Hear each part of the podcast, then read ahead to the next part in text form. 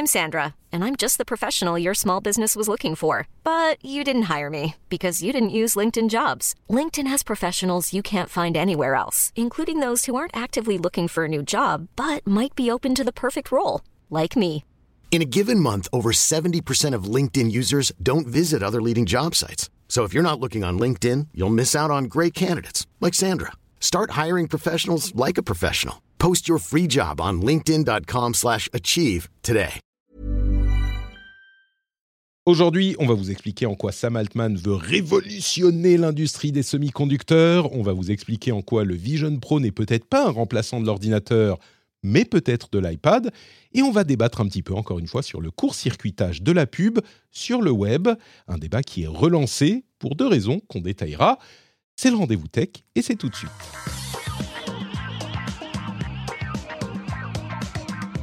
Bonjour à tous et bienvenue dans le Rendez-vous Tech, c'est l'épisode numéro 552, nous sommes en février 2024. Je suis Patrick Béja et je suis très heureux de recevoir des invités de talent et de charme, à commencer par Cédric Ingrand. Comment vas-tu Cédric? Écoute, ça, va, ça va fort bien. Je suis content qu'au bout de quelques mois, j'ai réussi à, à résoudre les problèmes de réseau qui m'empêchaient de me connecter à Discord. Faut dire que Discord, enfin bon, ça, on va pas faire une- un débat d'experts, mais Discord c'est pas l'ami des administrateurs de réseau. Discord c'est euh, quel, quel port faut-il ouvrir pour utiliser Discord? Tous les ports de 50 000 à 65 536. Ça fait ça fait beaucoup quand même. Oui, mais c'est comme ça. On en prend un aléatoire à chaque appel. Enfin voilà. Bon, donc ce problème est résolu et donc je te vois, je t'entends. Oh, c'est incroyable. C'est un vrai bonheur la technologie. Oui, c'est merveilleux. Merci d'avoir fait cet effort qui fait qu'on a une qualité irréprochable dans le son et l'image et qu'on peut admirer ton doux faciès. On a également le talent et le charme de Marie Turcan qui se joint à nous. Comment ça va Marie aujourd'hui? Salut, ça va très bien. J'ai pas pu mettre ma caméra parce que je suis sur mon téléphone, Écoute, euh, mais je suis très contente d'être là. c'est, c'est, tu sais, il fut une époque où je, quand je faisais des podcasts, je disais alors il faut euh, un micro comme ça, connectez-vous comme ci, faites comme Mhm. ça. Aujourd'hui, c'est juste non mais prends ton téléphone, c'est bon. Voilà, ton bras, téléphone, les merveilles de la, de la technologie. C'est parfait. Merci d'être avec nous. Merci de prendre du temps pour euh, le consacrer un petit peu à l'émission. Et d'autant plus que, euh, comme on le disait avant de préparer, je me doutais un petit peu depuis quelques jours que tu avais eu le- l'Apple Vision Pro sur les, sur les yeux, sur la tête. Donc tu vas pouvoir Oui. nous en parler en live. C'est marrant, hein, on a suivi euh, Nicolas Lelouch bah, de la rédaction de Numérama. J'ai même pas dit rédactrice en chef de Numérama, Marie. Eh oui. Euh, Nicolas qui, est, qui a fait le voyage jusqu'à New York pour acheter un Vision Pro et qui du coup, Mhm. c'est c'est quoi? Il y en a deux en France, un truc du genre, bon, peut-être un peu Oui, je non, il y en a- il y en a crois- plus ouais, que je- ça. hein.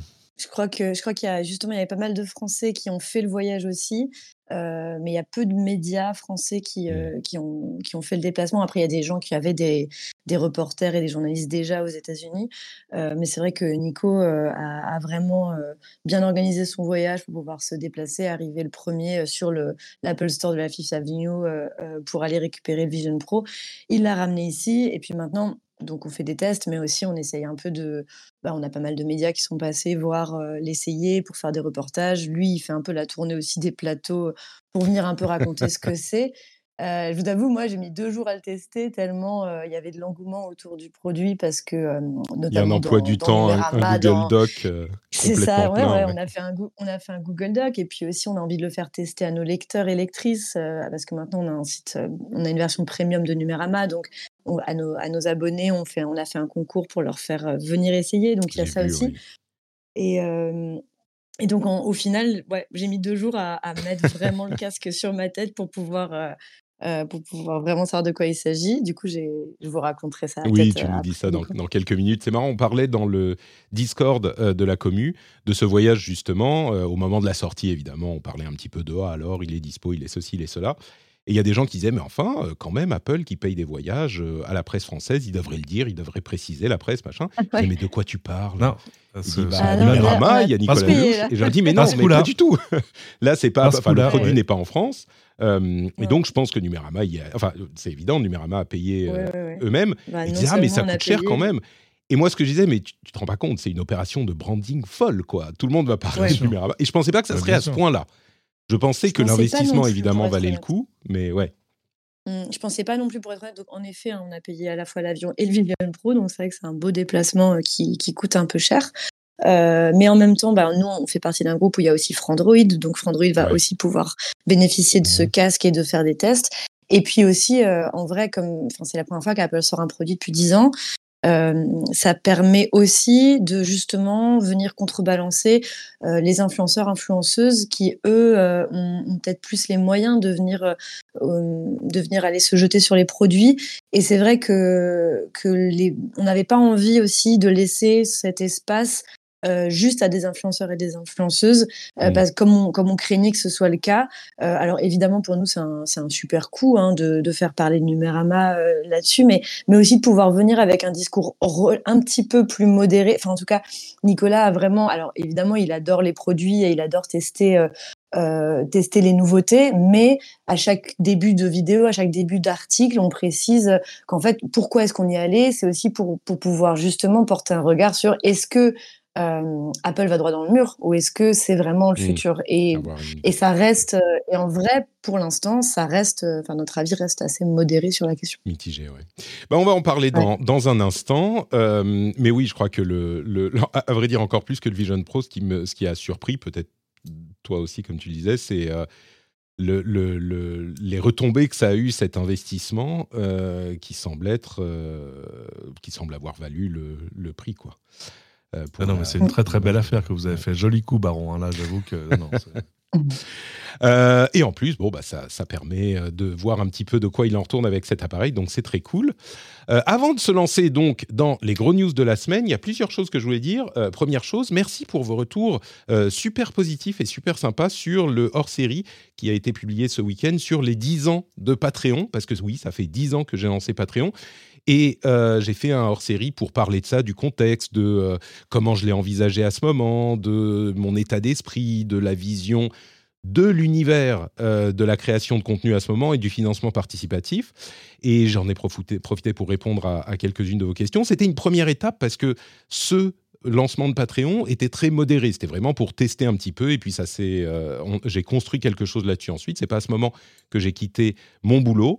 Euh, donc, il y aura peut-être un épisode 2 du hors-série, euh, les 10 ans de Patreon, dans quelques temps. Mais, merci pour vos retours là-dessus. Et d'ailleurs, visiblement, ça a motivé certains d'entre vous à rejoindre le Patreon aussi. Peut-être que vous écoutiez l'émission depuis un moment et que vous vous êtes décidé. Et donc, je remercie Francisco Texera, Gaëtan Nico, Canel Pellissolo, magnifique nom d'ailleurs, euh, euh, Maximilien, Damien Mouton, Fricazoïde, tout le monde a des beaux noms, hein, Fricazoïde évidemment aussi, euh, Guillaume Keng, Stéphane et Zoulrak, et les producteurs fidèles de l'émission, Lancelot Davizard et Eric Bastin. Merci à vous tous euh, et bah, merci pour votre soutien depuis 10 ans. Et j'espère qu'on sera encore là dans 10 ans pour en reparler pour parler de ceux qui ont rejoint maintenant et qui sont euh, patriotes depuis 10 ans. Parce que là, dans le hors-série, je parle de certains qui sont patriotes depuis la première heure qui se sont jamais euh, désabonnés. Donc euh, un grand grand merci à vous. Euh, et vous savez que bah on parle souvent assez comment dire presque de manière intime dans les podcasts et on a construit pendant dix ans, pendant même plus que ça, hein, parce que dix ans c'est le Patreon, mais certains d'entre vous m'écoutent depuis bien plus longtemps que ça. On a construit une relation qui est ben, presque intime entre nous. Je vous parle de beaucoup de choses et je voudrais vous parler aussi d'un tout petit truc il y a deux semaines, je vous disais qu'on avait eu un décès dans la famille et que donc. Euh, mais, mais, mon émission était préparée, mais peut-être que je ne serais pas complètement aussi euh, pointu que d'habitude. Euh, bah, figurez-vous que depuis deux semaines, j'ai pris à peu près, je ne sais pas, deux, trois pelles du même acabit en plus dans la figure. et donc, je veux pas plomber l'émission là maintenant, je vous en dirai peut-être un petit peu plus en fin d'émission. Euh, je vous raconterai un petit peu ça parce que j'ai envie d'en parler, d'extérioriser aussi. Euh, pas dans les détails, mais, mais juste pour que vous sachiez, voilà, c'est pas le, le, mois le plus facile de, de mon histoire. Euh, j'espère que ça n'entravera pas la qualité de l'émission. Si c'est le cas, Cédric sautera dans la, dans la, dans le, la discussion, mhm. qui est un habitué du podcast, pour me remettre sur le droit chemin. Mais voilà. J'ai euh, préparé, j'ai préparé trois ou quatre jeux de mots foireux, t'inquiète pas. C'est parfait, c'est parfait. Je prendrai le relais. Donc, euh, ouais, il y a des coups de pelle comme ça. Euh, un aurait suffi à, me désorienter un peu, et, et bon. Donc, pas super. Je vous, en, je vous en parlerai un petit peu plus. Comme je disais, je veux pas plomber l'émission avant, avant, même de la lancer. donc, on va partir sur les infos. Voilà, je retrouve le fil. Les infos de l'émission, les infos à retenir de la semaine. C'est parti tout de suite avec d'abord OpenAI et l'IA en général, il y a un gros sujet, mais je voudrais parler d'un autre truc qui est en train euh, de se mettre en place, c'est le marquage des euh, images générées par IA qui commence à, alors je ne veux pas dire à se généraliser, mais de plus en plus de euh, sociétés qui font de l'IA commencent à y réfléchir très sérieusement. Et on a OpenAI et d'autres qui ont euh, décidé d'implémenter un système qui est le système du, que je vous dise pas de bêtises, euh, le système du C2PA, qui est un groupe de euh, différentes mhm. sociétés qui réfléchissent à la manière de marquer au mieux les images générées par IA pour qu'elles soient reconnaissables et identifiables. La première étape, c'est de mettre des watermarks, donc des petits marquages sur l'image elle-même et dans les métadonnées, sachant que euh, bah, ces euh, marquages sont très facilement supprimables non seulement dans les images elles-mêmes, mais en plus parce que parfois, quand on upload sur les réseaux sociaux, pour ne pas euh, avoir d'informations euh, personnelles identifiables, les réseaux sociaux enlèvent ces métadonnées.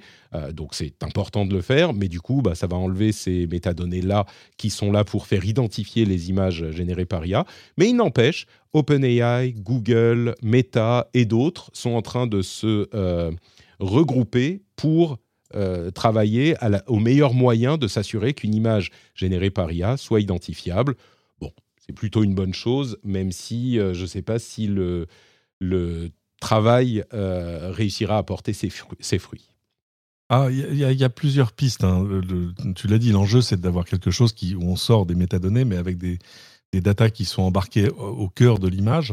Euh, c'est vrai que quand tu vois la liste des membres de, de, ces deux PA, euh, voilà, c'est Google, Intel, Microsoft, Sony, et en gros, tu as, l'essentiel de l'industrie, de la photo, de la vidéo. Je vois euh, Canon, Nikon, enfin voilà, tous les gens qui produisent de l'image.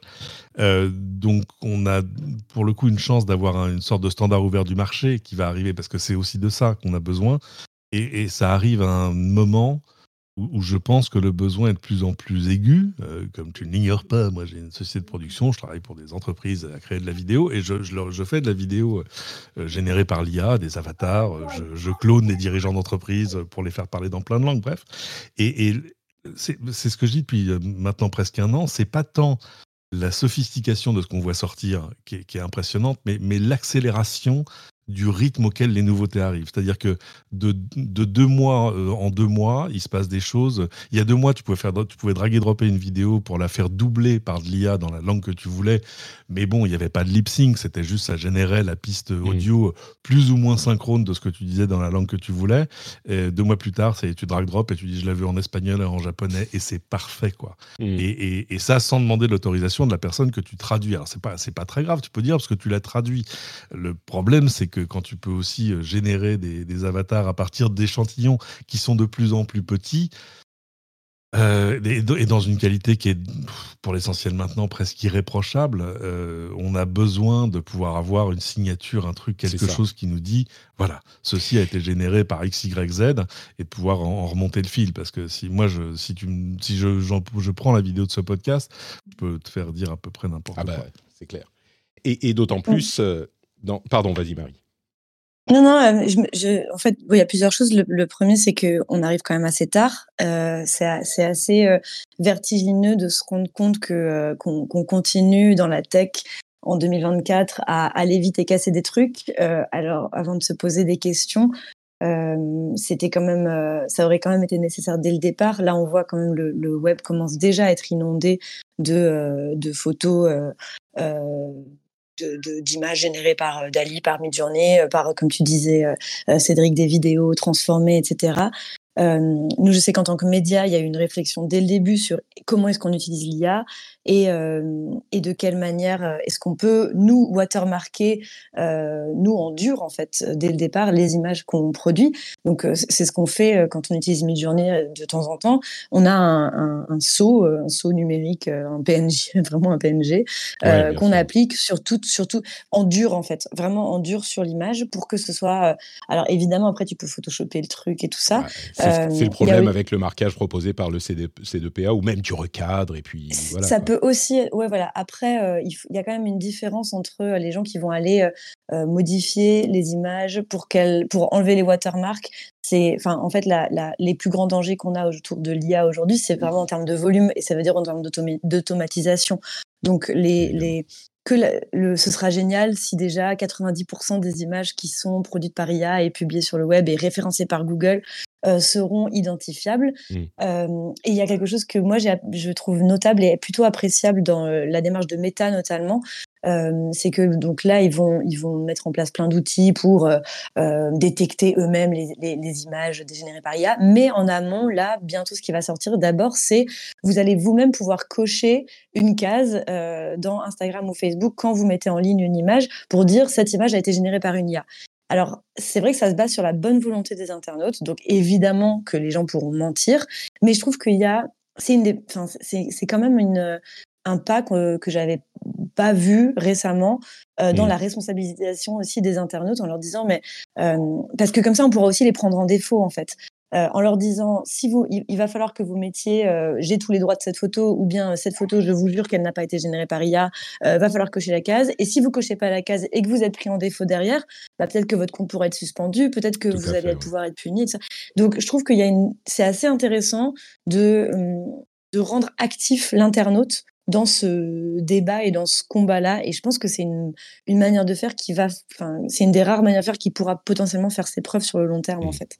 L'idée qu'on puisse, euh, du coup, euh, effectuer une action sur le compte de la personne qui n'a pas euh, fait de bonne foi, ah qui a été de mauvaise foi dans, ce, dans cette cette signalisation est, est important aussi, d'autant plus que, évidemment, la chose à laquelle tout le monde pense euh, dans ce contexte de marquage, c'est les élections. Et 2024, on l'a déjà dit à plusieurs reprises, euh, c'est une année où il y a énormément d'élections.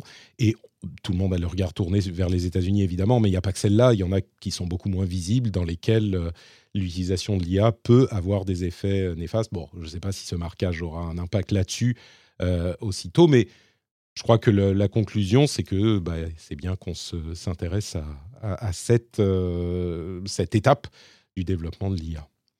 Euh, un, sujet qui est vraiment lié, qui est beaucoup plus concentré sur OpenIA, qui d'ailleurs a des revenus euh, annualisés. Annualisés, ça veut dire qu'on extrapole les revenus sur l'année.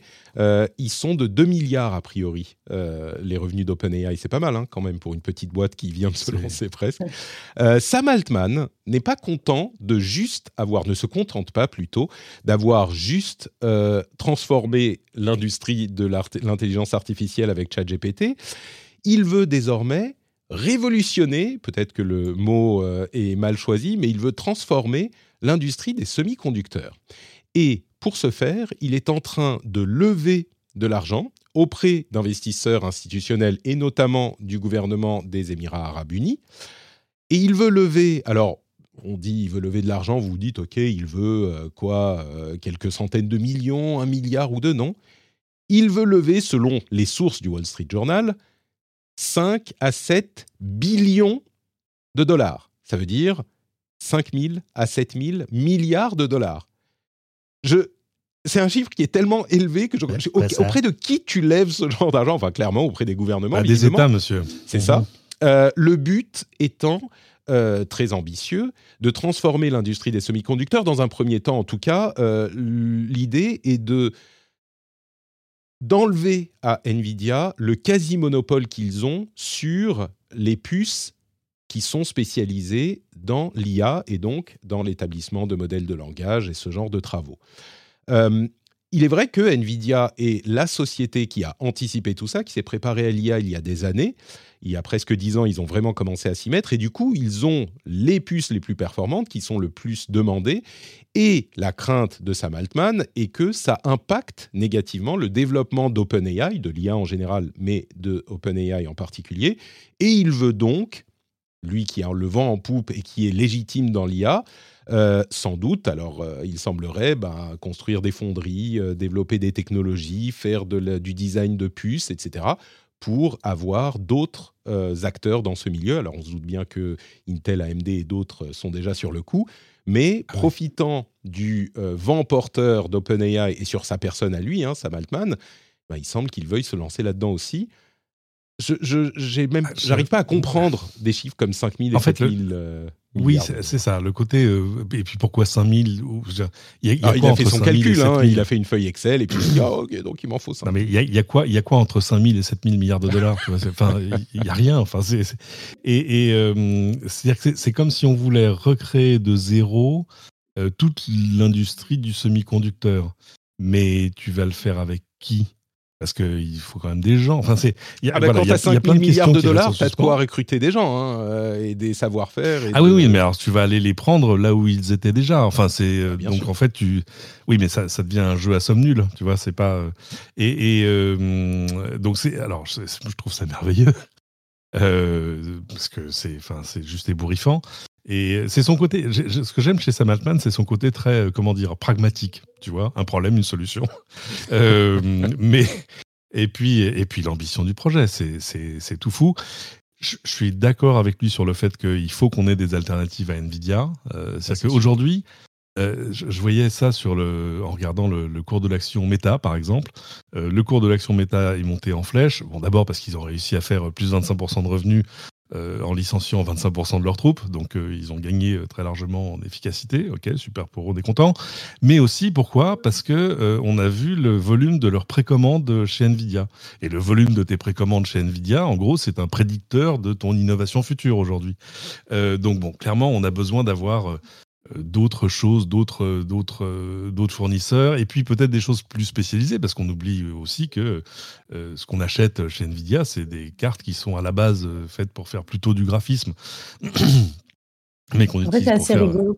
Pardon. Je t'en prie, je t'en prie. je croyais que tu avais fini, excuse-moi. Bah, c'est assez marrant qu'on se dise que que, euh, que finalement, là, OpenAI essaye de, doubler la, enfin, de dédoubler euh, la concurrence pour éviter les monopoles de Nvidia, alors qu'en fait, OpenAI a juste envie d'être dans son monopole à lui et d'internaliser, de verticaliser la production euh, de, A à Z, pour le coup, avec Microsoft derrière, qui a, évidemment plein de, qui a aussi plein de milliards investis dans OpenAI depuis le, le début. Après, euh, moi, je me posais plus aussi des questions sur euh, euh, qu'est-ce que ça signifie aujourd'hui sur l'avancée des GPT-4 et, et de la techno telle qu'on la connaît aujourd'hui. Si, si maintenant Altman est en train de dire en fait, on va être limité par, la, par le hardware, qu'est-ce que ça veut dire sur, sur les possibilités de, de, de GPT Enfin, en gros, est-ce que ça veut dire qu'on va plus pouvoir du tout innover? En termes de, de ce qu'on a déjà, euh, je, me, je m'interroge parce que ah. on voit quand même comme GPT a évolué en quelques mois. Donc c'est vrai que je me demande ce qui, aussi ce qu'on veut atteindre de plus. Quelles sont les vraies limites aujourd'hui euh, euh, qui vont être décuplées quoi? Moi, je pense que Nvidia est déjà très efficace dans le domaine. Intel, AMD et peut-être d'autres vont maintenant, euh, ça prend un moment pour se mettre en place, mais vont rejoindre Nvidia dans la course. Moi, j'ai l'impression surtout que Sam Altman a tellement le vent en poupe qu'il voit euh, sur ce genre de projet, c'est un projet à 10 ans, 10 hein, ans, 15 ans, euh, le, fait de construire des usines de fonderie, ça prend rien que ça, c'est, je sais pas, 5 ans minimum, minimum. Et du coup, je pense qu'il a le vent en poupe et il se dit bon bah l'IA va faire tourner le monde et dans 5-10 ans, je veux euh, que avoir construit quelque chose qui est au, fondement euh, de ce qui fait tourner tous ces systèmes et donc il profite de sa popularité pour se lancer là-dedans. Je suis pas certain qu'on ait besoin de euh, Sam Altman fonderie pour que les semi-conducteurs, l'industrie des semi-conducteurs réussisse à fournir le monde en puces capables de faire de l'IA. mais par contre, le fait de se dire, bah, c'est mon domaine, je peux euh, me lancer dans, ce, euh, dans cette activité qui nécessite tellement d'argent que c'est inaccessible, même aux plus grandes sociétés. Il y en a quoi peut-être cinq qui pourraient se lancer là-dedans. Euh, et ben il se dit, bah, je vais me lancer là-dedans, je peux lever tout ça, donc super, je vais, je, vais, je vais prendre une place qui est difficile à prendre. Euh, pour donner un exemple, les dernières machines de ASML, vous savez, ASML, c'est euh, la société euh, hollandaise qui fabrique des machines pour faire de la lithographie. les dernières machines sont en H, oui, c'est HN, High NA EUV, voilà, je ne dis pas de bêtises, c'est High Numerical Aperture Extreme Ultraviolet. Et eh ben, une machine, ça fait la taille d'un bus à deux étages et ça coûte 350 millions de dollars. Une machine. Une. Et il y a des, euh, des lentilles et des miroirs tellement précis qui doivent être sous vide. Enfin, c'est des trucs hallucinants. Une machine coûte 350 millions de dollars. C'est la prochaine étape et ça permettra de réduire encore d'un tiers, un truc genre la taille des, des, transistors. Donc, c'est inaccessible. Ce sont les, ce, sont les machines les plus complexes produites au monde. Il n'y a pas de voilà. Bon, donc voilà pour euh, Sam Altman, on verra, hein, peut-être que dans 10 ans. Alors, juste, un truc, juste un truc peut-être, hein. c'est intéressant que ça arrive à ce moment précis, parce qu'il est en train de se passer une, un truc un peu à bas bruit, j'ai l'impression, dans, dans, dans le, la manière dont fonctionne l'économie de l'innovation. Euh, on l'a vu et on en a parlé, euh, le, la fusion, enfin le rachat de ah, flûte, Adobe qui devait racheter là j'en appelle à Marie. Comment s'appelle ce, euh, ce site qui fait du graphisme Figma. Euh, qui Figma. le, le J'ai mon cœur qui s'est emballé. Je me suis dit, attends, il faut que je réponde. Il faut que Figma. C'est après deux ans de, de, discussion et surtout de passage sous les forces codines des, régulateurs, le rachat a été annulé. Euh, pourquoi? En, Entre autres parce qu'un régulateur anglais l'a interdit de son côté en disant non, mais ça pourrait poser des problèmes de concurrence. On pourrait débattre de ça, mais c'est pas forcément le débat. Euh, alors Figma, euh, ils vont très bien, du coup ils ont touché un milliard de dédommagements, la vie est belle, mais ça pose une question, c'est celui de comment on fait pour financer les startups demain. J'explique une startup, comment ça fonctionne? Ça fonctionne avec de l'investissement, avec soit des business angels, c'est-à-dire des, petits investisseurs, petits entre guillemets, investisseurs privés, qui mettent des petits entre guillemets tickets de quelques dizaines ou quelques centaines de milliers d'euros de, dollars. Et puis après, avec des capitaux risqueurs, des fonds qui, eux, vont en mettre beaucoup plus. On a vu des levées de fonds absolument euh, dingues ces, ces, derniers, ces derniers temps, à coût de centaines de millions, voire de milliards. Ok, c'est très bien, mais ces investisseurs, ils ont un espoir de refaire leur investissement. Euh, à un horizon qui est assez défini dans le temps. D'ordinaire, on dit entre 3 euh, et 6, 7 ans maximum. Comment fait-on pour sortir son investissement d'une startup? Il y a deux façons. Soit la startup euh, cartonne et s'introduit en bourse, et là tout à coup tes actions, bah, tu peux les revendre sur le marché ouvert. Soit ta startup, elle est revendue à un plus gros qu'elle. Qui rachète des startups aujourd'hui? Bah, Les plus gros, c'est-à-dire Google, Meta, Apple, Microsoft et, et, Adobe par exemple. Euh, le problème aujourd'hui, c'est que, euh, par exemple, ce rachat, c'est pas fait. Pourquoi? Parce qu'on a dit à Adobe, ah, vous n'êtes pas vraiment concurrent aujourd'hui, mais vous pourriez le devenir demain. Et du coup, ça réduirait la concurrence sur le marché. Ce qui est un argument difficile à suivre. Hein, c'est pas. Euh, mais du coup, s'il n'y a plus personne pour, acheter les startups, c'est très difficile à suivre. Mais ok, admettons. non, c'est le ouais, bon.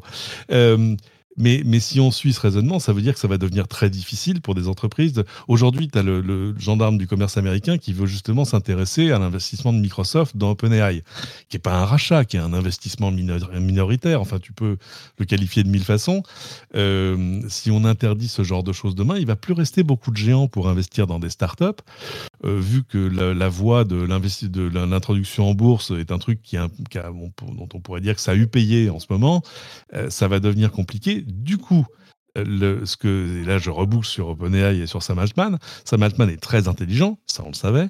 Il arrive à un moment où justement tous ces gens qui ont de l'argent à installer, à, investir, euh, bah, se posent la question de dans quoi je le mets. Il va falloir que je le mette dans quelque chose qui est une vraie nouvelle activité qui a des chances de, porter ses fruits demain. Euh, du coup, en fait, c'est pas si con que ça. Enfin, c'est mm. pas si fou que ça de dire euh, j'ai besoin de 7000 milliards de dollars. Euh, c'est effectivement, ça pourrait, euh, ça pourrait être cohérent. Il se dit, personne n'a envie de mettre de l'argent là où il le mettait avant. Donnez-le-moi, j'en ferai, j'en ferai quelque chose de bien, je vous promets. Bon, c'est, c'est effectivement l'un des trucs les plus ambitieux qu'on puisse imaginer. Euh, on pourrait en parler longuement, mais on va avancer pour parler un petit peu alors de plusieurs choses. Le Vision Pro, évidemment, mais avant ça, je veux faire un petit détour par Apple et euh, les revenus dont on parlait la semaine dernière. On disait notamment que euh, les revenus de, des services chez Apple euh, représentaient, je ne sais plus combien, 20 milliards sur le troisième trimestre, un truc comme ça, 23,1 milliards sur le troisième trimestre. App Economy Insights, encore eux, relayé par Oli WW sur le Discord, merci à lui, euh, nous montre que ces services-là, qui sont donc le deuxième plus gros poste de revenus d'Apple sur le trimestre, après l'iPhone évidemment, mais quand même bien loin derrière, ça représente à peine un tiers euh, ou un quart des revenus des iPhones, eh ben c'est 23 milliards. C'est quand même plus que Netflix, Spotify, Peloton, Dropbox, Mastercard, Electronic Arts et le New York Times réunis ensemble. Donc ah, rien que sur les services, Apple fait plus que tous ces autres-là réunis. J'ai trouvé ça amusant, comme toujours. Les posts de App Economy Insights sont euh, à, dévorer. Euh, est-ce qu'on sait, euh, excuse-moi Patrick, est-ce qu'on sait la répartition à l'intérieur justement? Est-ce que c'est est-ce que c'est Apple Music? Est-ce que c'est parce que c'est c'est assez enfin c'est clairement pas Apple TV plus qui doit permettre. Écoute, c'est sans doute un petit peu de tout. Moi, j'imagine qu'il y a des abonnements Apple One qui incluent l'ensemble parce qu'ils ont vraiment poussé les gens là-dessus. Euh, il y a peut-être des gens qui sont abonnés uniquement à Fitness Plus, par exemple, aux États-Unis ou ce genre de choses. Mais non, Apple ne détaille pas l'intérieur de la catégorie. Mm. Donc, euh, non, malheureusement, c'est pas. Ça serait super intéressant de savoir. Ouais, surtout si on compare à Netflix et tout ça, enfin, savoir de quoi, parce que Apple Music, euh, tout ça, ouais, d'où ça vient. Est-ce que Apple Music fait plus que Spotify, par exemple? Est-ce que Apple TV Plus fait plus que Netflix? Non. Et, alors, bah, on ne sait pas, parce que si c'est Apple One, pourquoi est-ce que les gens. Euh, tu, tu, vois, les services, c'est évidemment iCloud, puis Apple News, mais bon, ça, c'est que aux États-Unis. Euh, les commissions sur les apps? Arcade. Non, les services, c'est que les abonnements à Apple. Tu vois, Apple Arcade. C'est pas les euh, commissions? Ah, peut-être, oui, les services pour les, les trucs récurrents, c'est possible. Oui, oui, c'est vrai. Tu as raison. Mm. Euh, et puis peut-être les revenus de l'App Store, peut-être qui sont inclus. Bon, enfin en tout cas, euh, ça fait beaucoup d'argent. Euh, d'autres résultats intéressants dans les résultats, euh, Snap, que il y a quelques années dans les colonnes de cette émission, je, comment on dit disparage en français, je, je mhm. dénigrais. Tu t'en moquais. voilà, gentiment. Enfin, je me disais bon bah Snap, ça y est, ils se sont fait bouffer, c'est fini. Ils ont aujourd'hui, alors attendez, je retrouve le chiffre, 400 millions d'utilisateurs quotidiens 400 millions c'est énorme, énorme. Et ils ont des revenus en hausse, etc. Snap, vraiment, c'est l'un des plus gros. Personne n'en parle, mais c'est l'un des plus gros comebacks de l'histoire de la tech, quoi. Euh, il y a trois ans ou quatre ans, ou peut-être plus longtemps, je m'en souviens plus, on les donnait comme euh, morts, quoi. Pas, tant que ça. Il y a même, il y a même deux ans, on disait bon, ça y est, il, manque que le dernier clou dans le cercueil, quoi. C'est un peu mmh. fini. Mmh. Mais un, il reste quand même une, population, euh, tu vois, genre, sauvagement accrochée à Snap. Et puis, euh, et puis c'est générationnel. C'est pour ça que toi et moi, on peut pas comprendre. Euh, Qu'on a besoin de Marie pour nous expliquer. Nous, on, se, parle sur des, sur des trucs de vieux, quoi. Bah ouais, justement, en fait, en France, c'est une, une, des applications les plus utilisées chez les jeunes. C'est même la première application de messagerie.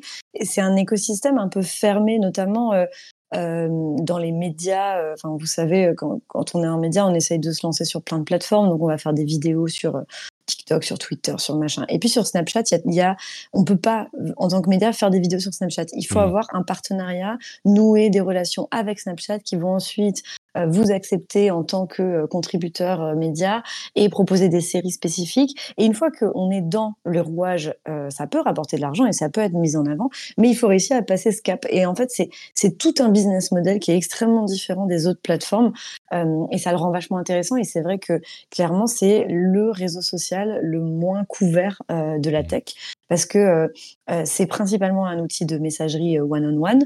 Euh, et que euh, et que du coup euh, si on n'a pas envie de parler à, si on parle pas à des gens de moins de 20 ans sur Snapchat ben on n'utilise pas Snapchat et du coup on voit pas les mais pour l'anecdote il y a six mois Snapchat a lancé MyAI un compagnon avec qui on pouvait discuter et sur Numérama on a fait un petit article vraiment un truc comment euh, pas comment utiliser c'était ou comment s'en débarrasser un truc comme ça. C'était je crois que c'est un top 10 de nos audiences tech sur le sur l'année 2023 en fait, euh, il y a eu il y a, vraiment beaucoup d'utilisateurs de Snapchat, mais on les voit pas et surtout on leur parle pas et, à mon avis on leur parle pas assez parce que quand on voit euh, l'audience que ça peut faire, c'est assez euh, Il faut, faut, faire plus d'articles sur Snapchat, trouver des trucs à, faire. Euh, ARM a euh, rentré 824 millions sur le troisième euh, trimestre, leur troisième trimestre fiscal. Je, trouve ce chiffre tellement ridicule par rapport aux chiffres des GAFAM. Bon, c'est beaucoup, hein, c'est presque un milliard sur un trimestre, donc ça va. Mais étant donné qu'ils sont quand même la fondation euh, de tout l'écosystème mobile du monde, et plus même que juste mobile, euh, je trouve qu'un milliard, ça me surprend que ça soit si bas. Mais bon, bref. Spotify a également eu des résultats en hausse et ils ont atteint les 600 millions d'utilisateurs mensuels actifs. 600 millions, là aussi c'est beaucoup. C'est énorme. Et c'est d'autant plus, du coup, alors peut-être pas surprenant, mais c'est d'autant plus, je sais pas, déprimant pour eux qu'ils ne fassent pas d'argent. Spotify n'a encore, ils ont eu, je crois, un trimestre dans le rouge, dans, le, dans le noir, en positif, et sinon, ils font pas d'argent. Donc, euh, c'est vraiment une société qui est dans une situation particulière. Ils ont une popularité qui est indéniable, mais ils versent tellement d'argent aux ayants droit que eux bah ne réussissent pas à, être bénéficiaires. Ça n'aurait pas fonctionné sinon. Ils n'auraient jamais eu les droits. Ils ont lâché énormément de choses au début en termes de, en termes de capital, en termes de deal. Et donc, évidemment, ils sont, mais ils sont, ils sont le remplaçant du CD quand même. Hein. C'est euh, mm. voilà. Mais c'est dingue que le remplaçant du CD ne réussisse pas à être bénéficiaire, tu vois. C'est. Euh, mais il n'est pas bénéficiaire, mais il est contributeur. Tu vois ce que je veux dire? C'est-à-dire qu'il quand même contribue à l'économie de son écosystème. Et eh oui, mais le fait que la boîte de manière absolument massive. Évidemment, évidemment. C'est ça. C'est. Alors ils investissent beaucoup. Ils ont essayé beaucoup. On a vu tous les, toutes les choses qu'ils ont fait sur le podcast avec des investissements parfois un peu euh, enthousiaste, on va dire, mais qu'on ne peut qu'encourager. Hein. Je veux dire, ça a fait plaisir à tout le monde quand ils ont dit tiens, on va racheter une boîte de podcast pour 280 millions. Oui, bah, ça me paraît une bonne idée. Tout, le secteur a dit oui, oui, c'est une super idée. Oui, d'ailleurs, c'est ça le prix maintenant. Voilà. Euh, bon, ça n'a pas payé comme ça aurait pu payer, mais on, il je vous raconte même pas les. Les, les, sommes que je refuse quand on me demande de racheter le rendez-vous tech. Hein. Je, dis ah non à des sommes euh, mirobolantes tu vas te retrouver un jour comme l'un des le premier patron, c'était Deezer ou Dailymotion? Je crois que c'est Daily. Non, c'est Deezer, je sais plus. Qui a refusé 100 ou 120 millions. Enfin, euh, c'est le dernier truc à faire quand tu as 24 ans, malheureusement. Euh, mais j'ai euh, bloqué le numéro de Sam Altman. J'en ai marre qu'il m'appelle. Tu vois, non, c'est vrai. Mais surtout avec le décalage, c'est chiant. C'est la nuit. Au milieu de la nuit. S'il te plaît, voilà, envoie-moi un WhatsApp. Euh, mais le, sujet le plus important là-dedans, j'ai commencé sur Apple et les résultats, et du coup j'ai parlé mm. d'autres résultats, mais je voulais parler un petit peu du Vision, du Vision Pro encore, notamment parce qu'il y a un article hyper intéressant de Mark Gurman chez Bloomberg, hein, Mark Gurman qui est leur spécialiste Apple, euh, qui connaît très bien le sujet, qui fait une réflexion intéressante, euh, alimentée par son expérience du produit et ses contacts chez Apple. Il dit en fait, le Vision Pro, c'est pas un remplacement d'ordinateur, c'est plutôt dans l'ambition d'usage et le type, euh, le temps d'usage et le type d'usage, c'est plutôt un appareil qui est euh, voué, dans un premier temps en tout cas, à remplacer l'iPad. Mmh. Et, accessoirement, euh, il dit que les ingénieurs d'Apple estiment qu'il faudra environ quatre générations pour que l'appareil soit véritablement fonctionnel et atteigne son potentiel. Bon, quand on voit les autres produits comme euh, l'iPad, justement, l'iPhone même ou euh, l'Apple Watch, 3-4 générations, c'est pas si surprenant. On n'est pas si loin derrière avec l'Apple Vision Pro, mais l'idée que ce soit effectivement dans l'ambition du produit, non pas un truc qu'on va utiliser tous les jours pour tout faire, mais un petit peu comme l'iPad qu'on sort de temps en temps pour des usages spécifiques, tout à coup, ça me parle beaucoup plus. Il y a des usages qui font sens avec le Vision Pro, même aujourd'hui, et encore plus quand il aura une, euh, une, euh, une maturité un petit peu plus grande. Mais du coup, Marie, toi qui l'as eu sur les yeux, pour de vrai, euh, et sur la tête, est-ce que cette manière d'envisager les cas d'usage du Vision Pro te paraît cohérent? Te paraît cohérente Et puis plus largement, qu'est-ce que tu penses toi de, l'appareil? Oui, en fait, ça, a vachement de sens. Euh, et moi, je l'ai compris aussi euh, quand je l'ai essayé il y a quelques jours. Je vous avoue que moi, je, je partageais pas, je partage pas l'engouement de base pour euh, les casques et pour la réalité euh, virtuelle et la réalité mixte, tout simplement parce que je pense qu'on manque encore un petit peu de, de, de projets de société derrière ce genre d'innovation très coûteuse. Et c'est un peu ce qu'on a reproché à Mark Zuckerberg euh, quand il a voulu lancer son métavers et qu'en fait, au bout de deux ans, on s'est dit, mais en fait, pourquoi tu fais ça et pourquoi tu investis ces milliards là-dedans? Et à, à l'heure actuelle où quand même on essaye de s'inquiéter un petit peu de, de, la planète et de, et de là où on va et pourquoi on fait les choses, euh, ça pose des questions. Maintenant, euh, et aussi, je, remarque quelque chose que je voulais vous faire part, de toute façon, on l'a tous remarqué à la rédaction de Numérama, c'est qu'il y a une vraie segmentation aujourd'hui pour l'intérêt de ce produit entre les hommes et les femmes. Euh, je crois que c'est la première fois que je vois une segmentation si frappante. il y a tous les hommes de, du groupe média numéro humanoïde qui, qui, qui sautent sur Nicolas vraiment, vraiment enfin, tout le monde veut l'essayer. chez les meufs, on a quand même vraiment, vraiment un désintérêt ou un manque d'intérêt ou en tout cas vraiment, mais, mais je pense que c'est vraiment, c'est même pas, c'est pas du dédain ou c'est pas de, et c'est pas une incompréhension de ce que c'est, c'est vraiment, on comprend ce que c'est et on s'en fiche. Et je trouve que c'est, c'est, je le dis pas du tout de manière vindicative, hein, je le dis de, je, suis assez surprise et ça, ça m'interroge vraiment beaucoup, beaucoup sur à quel, j'essaie de comprendre à quel pourquoi, à quel point euh, on a cette, segmentation-là. Donc ensuite, il, on a, y a des pistes euh, peut-être dans la dans la newsletter de Lucie. Euh, c'est exactement ce que j'allais dire. Oui, d'accord.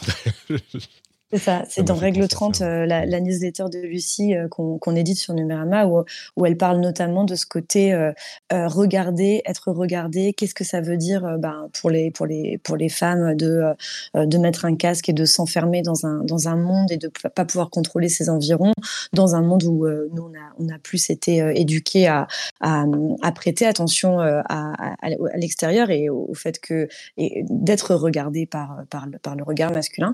Bon, ça, évidemment, c'est que c'est que des pistes. Et pour l'instant, euh, enfin, je vous, recommande la newsletter. On l'a mise en ligne sur le sur Numérama ce week-end, qui s'appelle l'Apple Vision Pro, est une vision d'homme. Euh, et en plus, c'est intéressant parce que cet article-là, il vient compléter une couverture qui est extrêmement exhaustive sur Numérama, notamment. Oui, c'est pas que vous n'en avez pas parlé ou que c'est un regard en plus. Enfin, ouais, c'est ça. Pardon. Au contraire, c'est que du coup, on peut se faire, c'est qu'on peut se faire, on, peut prendre, euh, on peut se permettre de créer ce genre d'article aussi parce que bah, on a le produit et puis de l'autre côté, on le teste d'un point de vue technique. Et du coup, j'en viens au truc technique. Euh, donc moi, je l'ai testé. J'ai aussi été bluffée euh, clairement, il y a, y a, quelque chose. Enfin, j'ai testé plein de cases de réalité virtuelle. Euh, ça n'a rien à voir dans, dans, la, dans la fluidité, dans le, le eye tracking m'a beaucoup impressionné. C'est-à-dire, euh, ben, si je si je si j'affiche le site numérama.com et que je veux euh, je veux cliquer sur un article, ben, j'ai vraiment juste à le regarder. Euh, il est c'est d'une précision euh, impressionnante. Alors en plus il y a ce côté un peu science-fiction. Hein. On se projette dans Minority Report, on se projette dans tous ces trucs dans Ready Player One où on contrôle juste mmh. avec le doigt euh, l'interface. Euh, et puis surtout, pour moi, le nerf de la guerre là aujourd'hui, c'est le divertissement.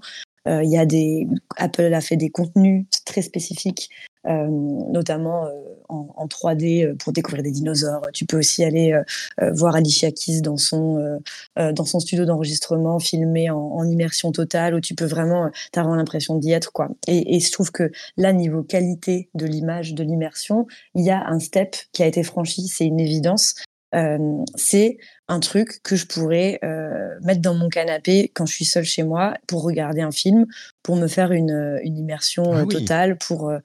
franchement, je pourrais le faire. Donc, donc toi, tu, tu, ce, que, oui, ce que tu dis, c'est que tu n'as pas été convaincu par les casques de réalité virtuelle jusque-là. Et ici, alors peut-être pas que tu, tu, tu n'iras peut-être pas jusqu'à l'acheter ou je sais pas quoi, mais tu vois le, le, cas d'usage qui pourrait fonctionner là, vraiment. Voilà, là je vois le mmh. cas d'usage. Euh, ensuite, il y a toute une question autour de est-ce que c'est le futur de l'ordinateur? Parce que c'est autre chose et c'est comme ça que Apple le market quand même. Euh, et c'est une vraie question. C'est la question aussi qui, est la, enfin, qui nous concerne le plus en tant que spécialiste de la tech. Euh, et aussi parce que c'est le discours d'Apple en fait qui peut pas enfin, qui peut pas vendre un casque aujourd'hui 4000 dollars et dire c'est pour se faire un ciné.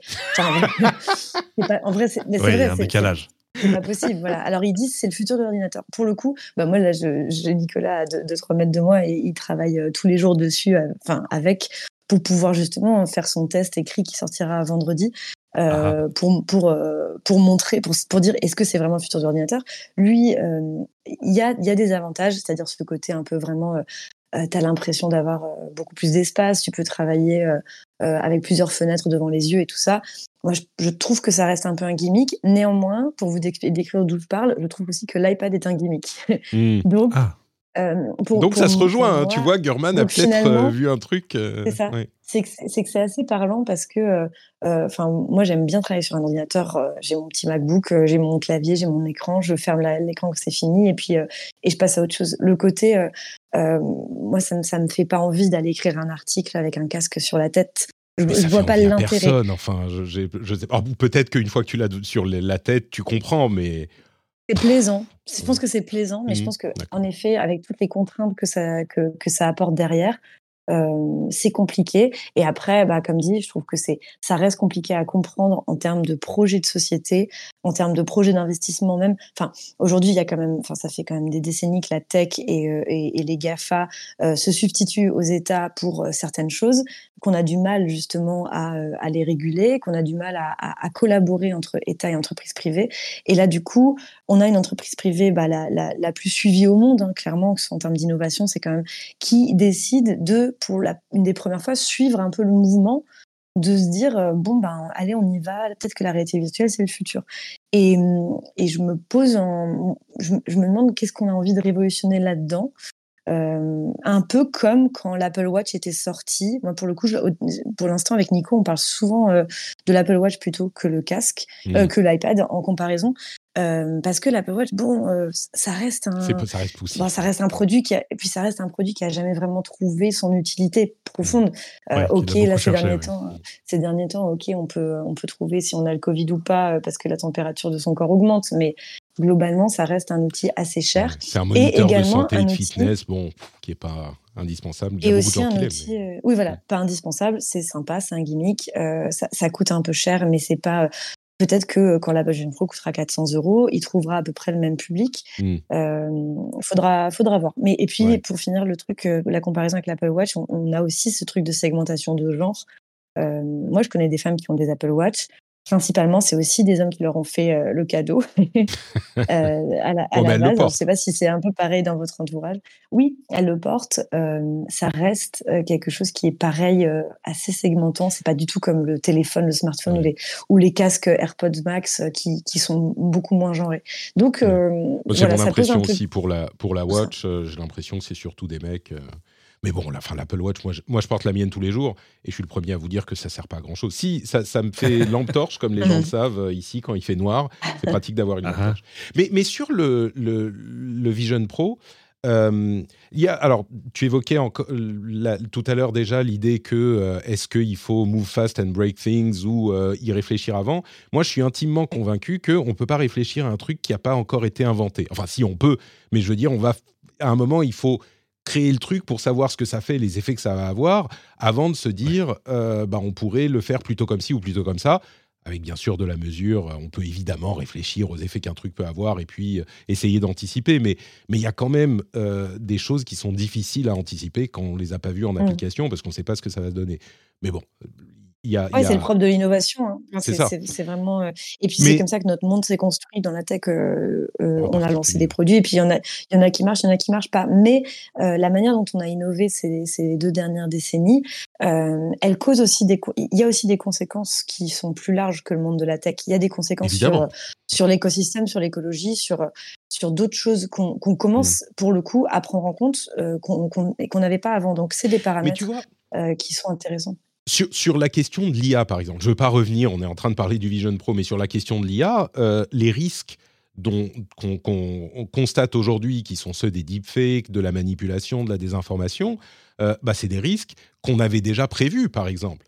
Et jusqu'à ce que l'IA soit effectivement là, bah, je veux dire, il y a mille choses qui peuvent euh, causer des risques, qui peuvent causer des problèmes. On ne peut pas euh, se lancer et, appliquer, je ne sais pas, des lois, des décisions sur des trucs qui n'existent pas encore, parce que c'est potentiellement risqué. Sinon, on se met à réguler mille choses qui n'ont pas encore été créées. Enfin, c'est pas, moi, je trouve ça pas raisonnable, quoi. Et, et donc, dans le cas de l'IA, il y a plein de choses dont les risques étaient déjà établis, qu'on avait documentés, euh, et auxquels on commence à s'attaquer maintenant, parce que ça arrive dans la société. Et c'est, comment dire, messy, c'est sûr, mais je suis pas certain non plus que euh, l'idée de se dire, bon, bah du coup, euh, oula, on fait plus rien avant d'avoir complètement régulé tout le truc, euh, soit la bonne, la bonne voie non plus. quoi. Mais... D'autant mm. qu'en fait, et c'est pour ça que l'Apple Watch est un, bon analogue, euh, Apple a lancé l'Apple Watch sans être absolument certain des usages qui allaient en découler. Moi, je me souviens, j'étais au lancement. au début, on te le présentait comme le truc à tout faire, si tu veux, ah, qu'elle allait, pour l'essentiel, te permettre de laisser ton smartphone dans la poche tout le temps. On s'est aperçu qu'en fait, oui, mais non. Enfin, c'est-à-dire que c'est des trucs qui sont un peu affinés avec le temps, à, l'épreuve de la réalité, à l'épreuve de ce que les gens en ont fait. Et là, ça va être un peu la même chose. Quand Apple te dit c'est le futur et the future of computing, euh, ce qu'ils disent en creux, c'est OK, c'est la V1. Euh, vous affolez mhm. pas trop sur le prix, sur tout ça. Enfin voilà, tout ça va. Euh, il y a des choses qui vont se simplifier. Je pense qu'il y a aussi un, gros travail. Ils en ont fait beaucoup, hein, mais un gros travail sur l'ergonomie parce que le, le problème de ça, c'est que quand on dit que c'est le futur de l'ordinateur, est-ce que tu peux le porter sur, sur la tête et sur les yeux ah bah. pendant 8 heures par jour? C'est ouais, bah c'est ça justement qu'on est, en train de voir, qu'on est en train de voir avec Nico. Là, je sais qu'il il le met tout le temps, tout le temps, tout le ah, temps. le pauvre. Il y a justement. Non, mais c'est bon, il kiffe. Hein. Ouais. Euh, le pauvre, on va euh, pas trop le plaindre non plus, d'accord. Ça a été bien, euh, ça a été bien pensé en termes de poids. Après, ouais, j'avoue, moi, je l'ai mis sur ma tête 15-20 minutes. Au bout d'un moment, j'en avais marre. Mais parce que, je, trouve, je, trouve, pas ça agréable en fait d'avoir un truc de c'est 800 grammes à peu près sur le sur le visage. Donc ça reste ça mmh. reste un petit poids. Et puis, ouais, quand on l'enlève, c'est ce que, d'ailleurs, c'est un article que Nico va écrire bientôt. C'est, ok, c'est vraiment super, mais la vraie vie, c'est sympa aussi. Et j'étais content. Enfin, en gros, en mode, j'étais quand même soulagée d'enlever mon casque après une grosse session, quoi. Et je pense que c'est ça qu'il faut bah, réussir à rappeler. Ça, rejoint l'iPad finalement. Hein. Euh, il y a des mmh. gens qui vont dire moi je fais tout sur mon iPad, je l'adore, j'ai un clavier, un stylet, machin, je fais tout. Ok, peut-être certains, mais d'une mmh. manière générale, l'iPad c'est un truc que tu prends quand tu as un truc spécifique à faire sur l'iPad, puis tu le reposes. Tu peux le faire une heure, deux heures, ce que c'est, mais tu es plutôt sur ton ordinateur mmh. quand tu bosses pour de vrai. Et un truc que je constate, euh, que j'ai entendu de plusieurs personnes, non c'est pas vrai, d'une personne, mais ça rejoint un truc que j'ai dit, donc euh, je trouve ça particulièrement judicieux elle est très représentative, c'est qu'elle reparle euh, d'un truc dont je parlais depuis des années quand on parle de, réalité virtuelle, qui est le fait que les smartphones, ce qu'ils ont véritablement amené, les smartphones, ils ont amené le fait d'avoir accès à la connaissance, à toute la connaissance de partout. C'est une sorte d'omniscience en fait. Et les gens qui sont suffisamment âgés pour se souvenir de ce qu'était la vie avant les smartphones, avant Internet finalement, mais en particulier avant Internet accessible dans la poche, c'est que quand tu savais pas un truc, si tu n'avais pas l'encyclopédie chez toi, bah tu le savais pas et c'était terminé. Eh Quelqu'un essayait de deviner, tu demandais euh, à l'oncle et au grand-père et s'ils ne savaient pas, bah ok. Ah, depuis qu'on a Internet et les smartphones en particulier, tu es omniscient. Tu peux avoir accès à toute la connaissance humaine de n'importe où. Ce que fait euh, véritablement, pour moi, le véritable fantasme de la réalité, euh, la réalité virtuelle, c'est l'omniprésence. C'est-à-dire que si on a des avatars suffisamment réalistes, on n'y est pas encore, mais Meta y travaille et on pourra y arriver, et qu'on peut se réunir dans des endroits et aller dans des endroits en virtuel, si c'est suffisamment réaliste, on est un petit peu de la même manière qu'on est omniscient avec le téléphone et Internet, on est un petit peu omniprésent, donc on peut se téléporter. Et ce potentiel de la téléportation, si ça se manifeste vraiment, encore une fois, il faudra quelques générations, il est à mon sens important. Euh, si on, réussit à avoir l'impression d'être dans un endroit dans lequel on n'est pas, avec des gens avec lesquels on n'est pas, là, il y a quelque chose à faire. Alors c'est très loin de l'informatique spatiale et du fait de taper sur un clavier, mais euh, une personne l'a évoqué, donc je pensais que je le remettrais sur le tapis encore une fois en disant, mais je vous le dis depuis trois ans. Après, il y a une, vraie question du monde qu'on a envie d'avoir, quoi. Mais on n'a pas besoin du monde si on a tout dans l'Apple dans l'Apple Vision Pro. Non, mais tu vois, ce que je veux dire, c'est que ce que, je veux dire, c'est qu'il y a deux, il y a deux solutions, il y a deux, il y a deux, il y a deux chemins. Le premier chemin, c'est que ça reste un produit de niche qui coûte cher, et du coup, ce serait un produit de divertissement pour une certaine catégorie de la population, et du coup, creuser les inégalités. Euh, soit on va dans un monde où, ce, sera, ce serait un produit accessible à tous, euh, et dans ce cas-là, qu'est-ce qu'on a envie de construire? Qu'est-ce que, quel est le, quel est le, but derrière C'est un peu ça euh, où, c'est peut-être peut plus générationnel pour, pour moi et les gens qui m'entourent, mais c'est vrai que quand on dit euh, ce sera dans plusieurs générations que ce produit arrivera euh, à maturité, euh, moi je me dis j'ai pas le time en fait. Euh, d'un point de vue vraiment euh, à la fois humain et, euh, et même en termes d'innovation, j'ai l'impression qu'on pourrait faire beaucoup, beaucoup d'autres choses et que parfois notre, notre imaginaire qui est stimulé par la science-fiction et qui est, enfin moi vraiment, c'était, je, répète, hein, c'était vraiment un énorme kiff de pouvoir me croire Tom Cruise en Minority Report et de, faire tic-tic avec mon petit doigt. J'étais, j'étais ravie J'étais vraiment ravie, mais j'en suis ressortie en me disant bon euh, euh, et maintenant euh, et maintenant on oui, fait mais quoi tu peux pas. le, la tech est un, un domaine d'innovation vraiment intéressant parce que tu es à mi-chemin entre la conception de produits de consommation qui doit vraiment avoir une utilité là au moment au moment T euh, et la recherche fondamentale où tu essayes des trucs juste parce que tu essayes et juste parce que tu as envie d'essayer et puis tu vois ce que ça donne. Il y a des trucs qui marchent, des trucs qui sont intéressants, des trucs qui servent jamais à rien et des trucs qui changent le monde.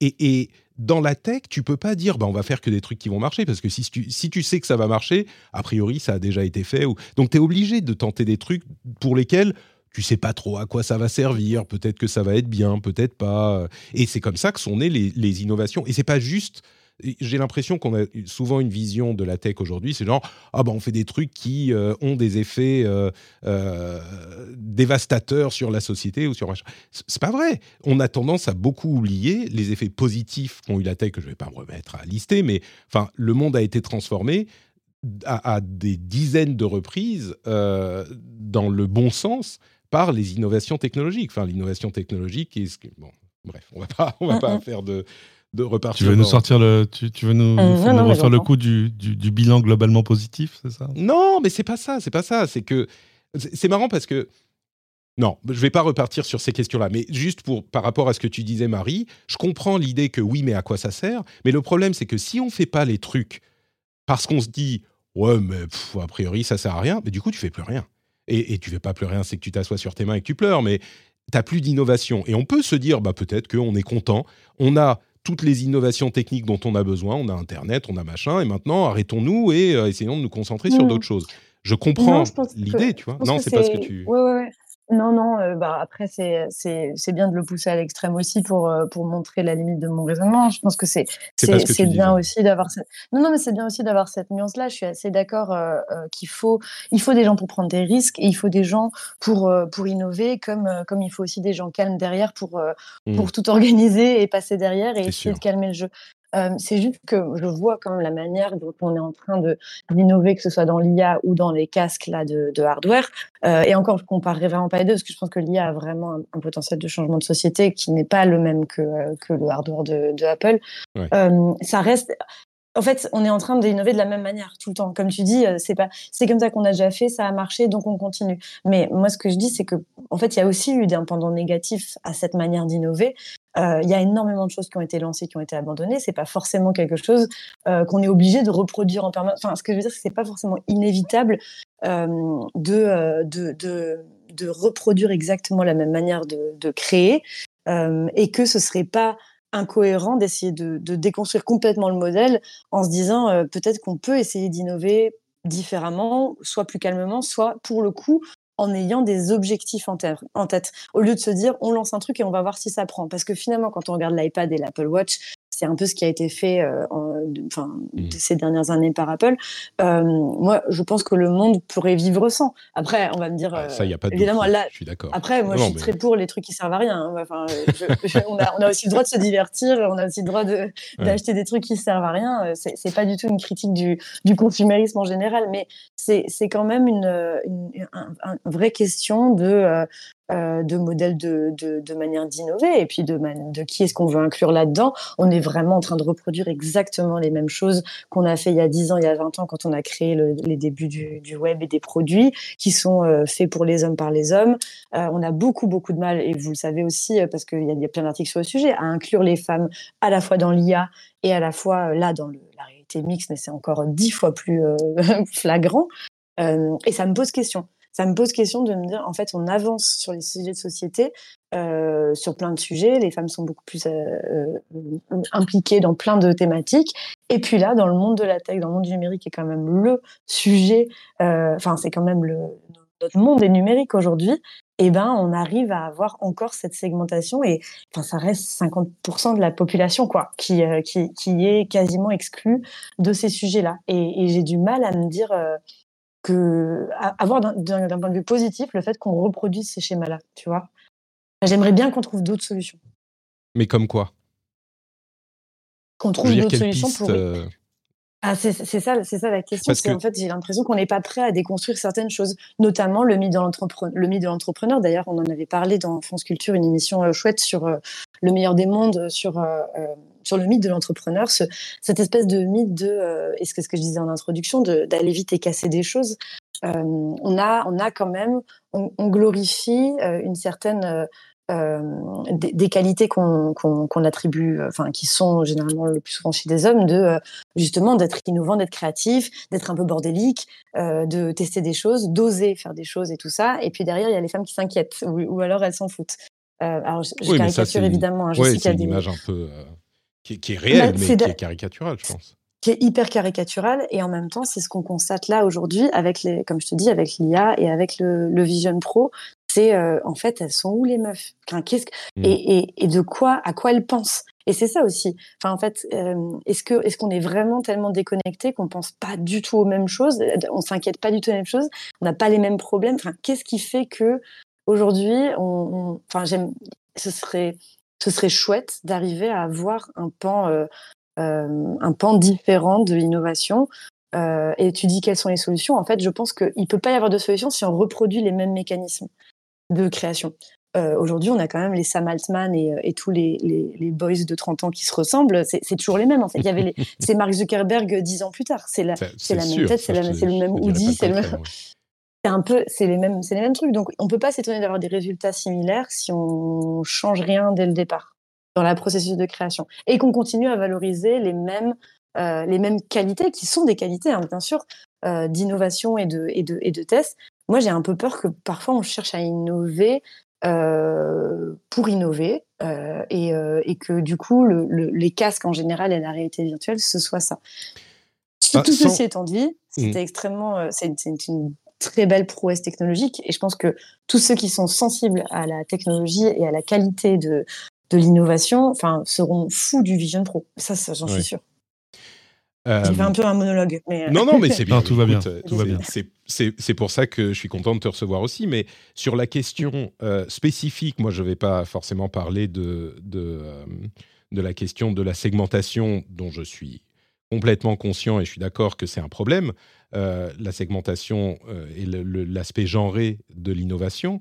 Mais sur la question de la méthode de l'innovation, euh, ah, ah, bah, peut-être que je me répète un petit peu, mais on ne peut pas savoir a priori quels trucs vont fonctionner ou pas. Et oui, il se trouve que le euh, l'Apple Watch et le Vision Pro, bon bah les nanas s'en foutent, donc euh, c'est un constat, c'est sûr. Mais on a, enfin c'est ce qu'on semble constater aujourd'hui, mais le, tu peux pas savoir a priori lequel va aller dans quelle catégorie. Et l'iPhone, par exemple, qui, euh, au-delà de la question du genre, a eu un impact important et je pense positif euh, sur le mhm. monde, euh, l'iPhone et les smartphones en général, hein, de la génération de l'iPhone, euh, et ça, tu pouvais pas savoir avant. Je veux dire, Apple, avant de, de se lancer à corps perdu, effectivement, dans une course ridicule avec euh, le Messi visionnaire qui va dire non, on va faire comme ça, on va faire encore plus petit, on va faire, euh, je décide qu'on va.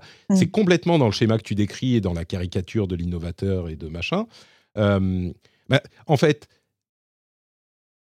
ça donne aussi, en gros, ce que j'essaye de dire, c'est que ça donne aussi des résultats comme l'iPhone, ça donne aussi des résultats comme le web, comme Internet, comme c'est la base de l'innovation, c'est que tu essayes des trucs et que tu sais pas ce que ça va donner et que c'est euh, Messi, quoi. Donc, euh, mais peut-être mhm. qu'il y a peut-être qu'il y a un autre moyen de, faire les choses et d'être euh, plus, de considérer plus des, aspects importants, mais je sais pas. Je suis bon, je, tourne un petit peu en rond. c'est hyper intéressant. Peut-être du tout. qu'on a posé. Non, pas du tout. On a, on a posé les bonnes bases, je pense. Puis c'est, euh, c'est pas quelque chose où on a des solutions toutes faites. Hein. Si on en avait, euh, on, aurait une parité exemplaire partout et ce serait facile. ça reste, euh, je trouve que ça reste intéressant à, débattre. Je suis d'accord. Cédric, je sens que tu, tu, tu brûles d'ajouter quelque chose, mais je pense qu'il faut qu'on avance un non, petit non, peu. Non, non, non, non, avance, avance. Ok, d'accord. I'm Sandra, and I'm just the professional your small business was looking for. But you didn't hire me because you didn't use LinkedIn jobs. LinkedIn has professionals you can't find anywhere else, including those who aren't actively looking for a new job, but might be open to the perfect role, like me. In a given month, over 70% of LinkedIn users don't visit other leading job sites. So if you're not looking on LinkedIn, you'll miss out on great candidates like Sandra. Start hiring professionals like a professional. Post your free job on linkedin.com slash achieve today. There's never been a faster or easier way to start your weight loss journey than with PlushCare. PlushCare accepts most insurance plans and gives you online access to board-certified physicians who can prescribe FDA-approved weight loss medications like Wigovi and Zepbound for those who qualify. Take charge of your health and speak with a board-certified physician about a weight loss plan that's right for you. Get started today at plushcare.com slash weight loss. That's plushcare.com slash weight loss. plushcare.com slash weight loss. Euh, pour parler d'un sujet qui va encore vous intéresser tous les deux, qui est ce fameux débat sur euh, la publicité et le financement des contenus sur Internet, parce qu'il y a deux choses qui se sont passées. D'abord, euh, il y a une société qui évolue en sous-marin depuis un certain, un certain temps, qui s'appelle The Browser Company. Euh, qui développe le navigateur Arc. Tu parlais de repenser les choses, de les revoir fondamentalement. Ben, eux, ils repensent le navigateur et leur navigateur Arc est une vision différente de ce que peut être un, navigateur et de la manière dont on peut euh, gérer le système d'exploitation du, web. C'est comme ça qu'ils le décrivent. Arc est encore en bêta privée, mais ils ont lancé une application qui s'appelle Arc Browser Search, qui lit les résultats d'une recherche, va aller investiguer, euh, décrypter les pages des résultats, donc les liens sous les résultats, donc lire les pages web des résultats, et construire une page web résultante qui va répondre à votre requête dans le moteur de recherche avec juste une page web bien organisée sans que vous n'ayez besoin d'aller regarder dans euh, les résultats les pages des résultats pour obtenir vos réponses. Donc il vous extrait les informations, les met en forme et vous les présente dans une page web préconstruite qui n'a plus rien, euh, n'apporte plus rien en fait en visite au euh, site dont l'information est tirée. Bien sûr, les sites en question, euh, qui sont du coup plus rémunérés, ils ne sont pas hyper contents. Il y a un autre événement qui a eu lieu la semaine dernière, qui est un petit peu lié, qui est vous connaissez peut-être le youtubeur Julien Chiez, qui est des euh, reviews qui parlent de jeux vidéo, d'actualité et de mhm. jeux, euh, qui est un petit peu controversé par certains aspects, mais euh, qui est très très très populaire, qui est un ancien journaliste, qui travaille très dur, et qui a, euh, lors d'un de ses lives, bloqué une personne qui utilisait AdBlock. Il, est en train, il était en train d'expliquer YouTube Premium, et euh, il était sur YouTube, hein, ou Twitch. Euh, il expliquait YouTube Premium et comment ça marche, et la pub, etc. Et il y a une personne qui vient dans son chat et qui lui dit, écoute, moi j'utilise AdBlock, du coup je ne vois pas les pubs sur YouTube. Et dans un coup de sang, il a dit, ah bah tu utilises AdBlock, ok, moi je te bloque. Et il a bloqué la personne entre parenthèses, il l'a bloquée, ça veut dire qu'elle est bloquée, euh, elle ne peut plus participer au chat. Elle peut quand même regarder la vidéo, donc c'est pas non plus qu'elle a plus accès à ces vidéos. Hein. Mais un clip a été extrait de cette partie, euh, c'est une minute à peu près, et il a, euh, au moment où il dit bon bah tu utilises AdBlock, moi je te bloque, et puis il fait une comparaison avec je vais chez le boulanger, je prends un croissant et je ne le paye pas. Ça a provoqué énormément de discussions. Euh, et d'autant plus parce que euh, Julien Chiez a ses défenseurs et ses, euh, ses pros et ses, ses contres. mais donc, ça a relancé un petit peu ce débat. Et moi, j'ai participé à la discussion en, en, donnant mon avis. Et j'ai été assez surpris, voire déçu de constater que certains disent Ah, mais on n'a pas le droit de me dire ce que je dois. ce que on n'a pas le droit de m'imposer de regarder de la pub. Et donc, j'ai le droit d'utiliser AdBlock. Et il y a une déconnexion complète dans cette façon de voir les choses. J'ai eu plusieurs fois ce commentaire, hein, ce n'était pas juste une fois. Euh, une déconnexion complète parce que l'idée, c'est pas qu'on vous impose de voir la pub, c'est qu'il y a une sorte de contrat qui est que si vous voulez voir ce contenu, bah, il y a de la pub.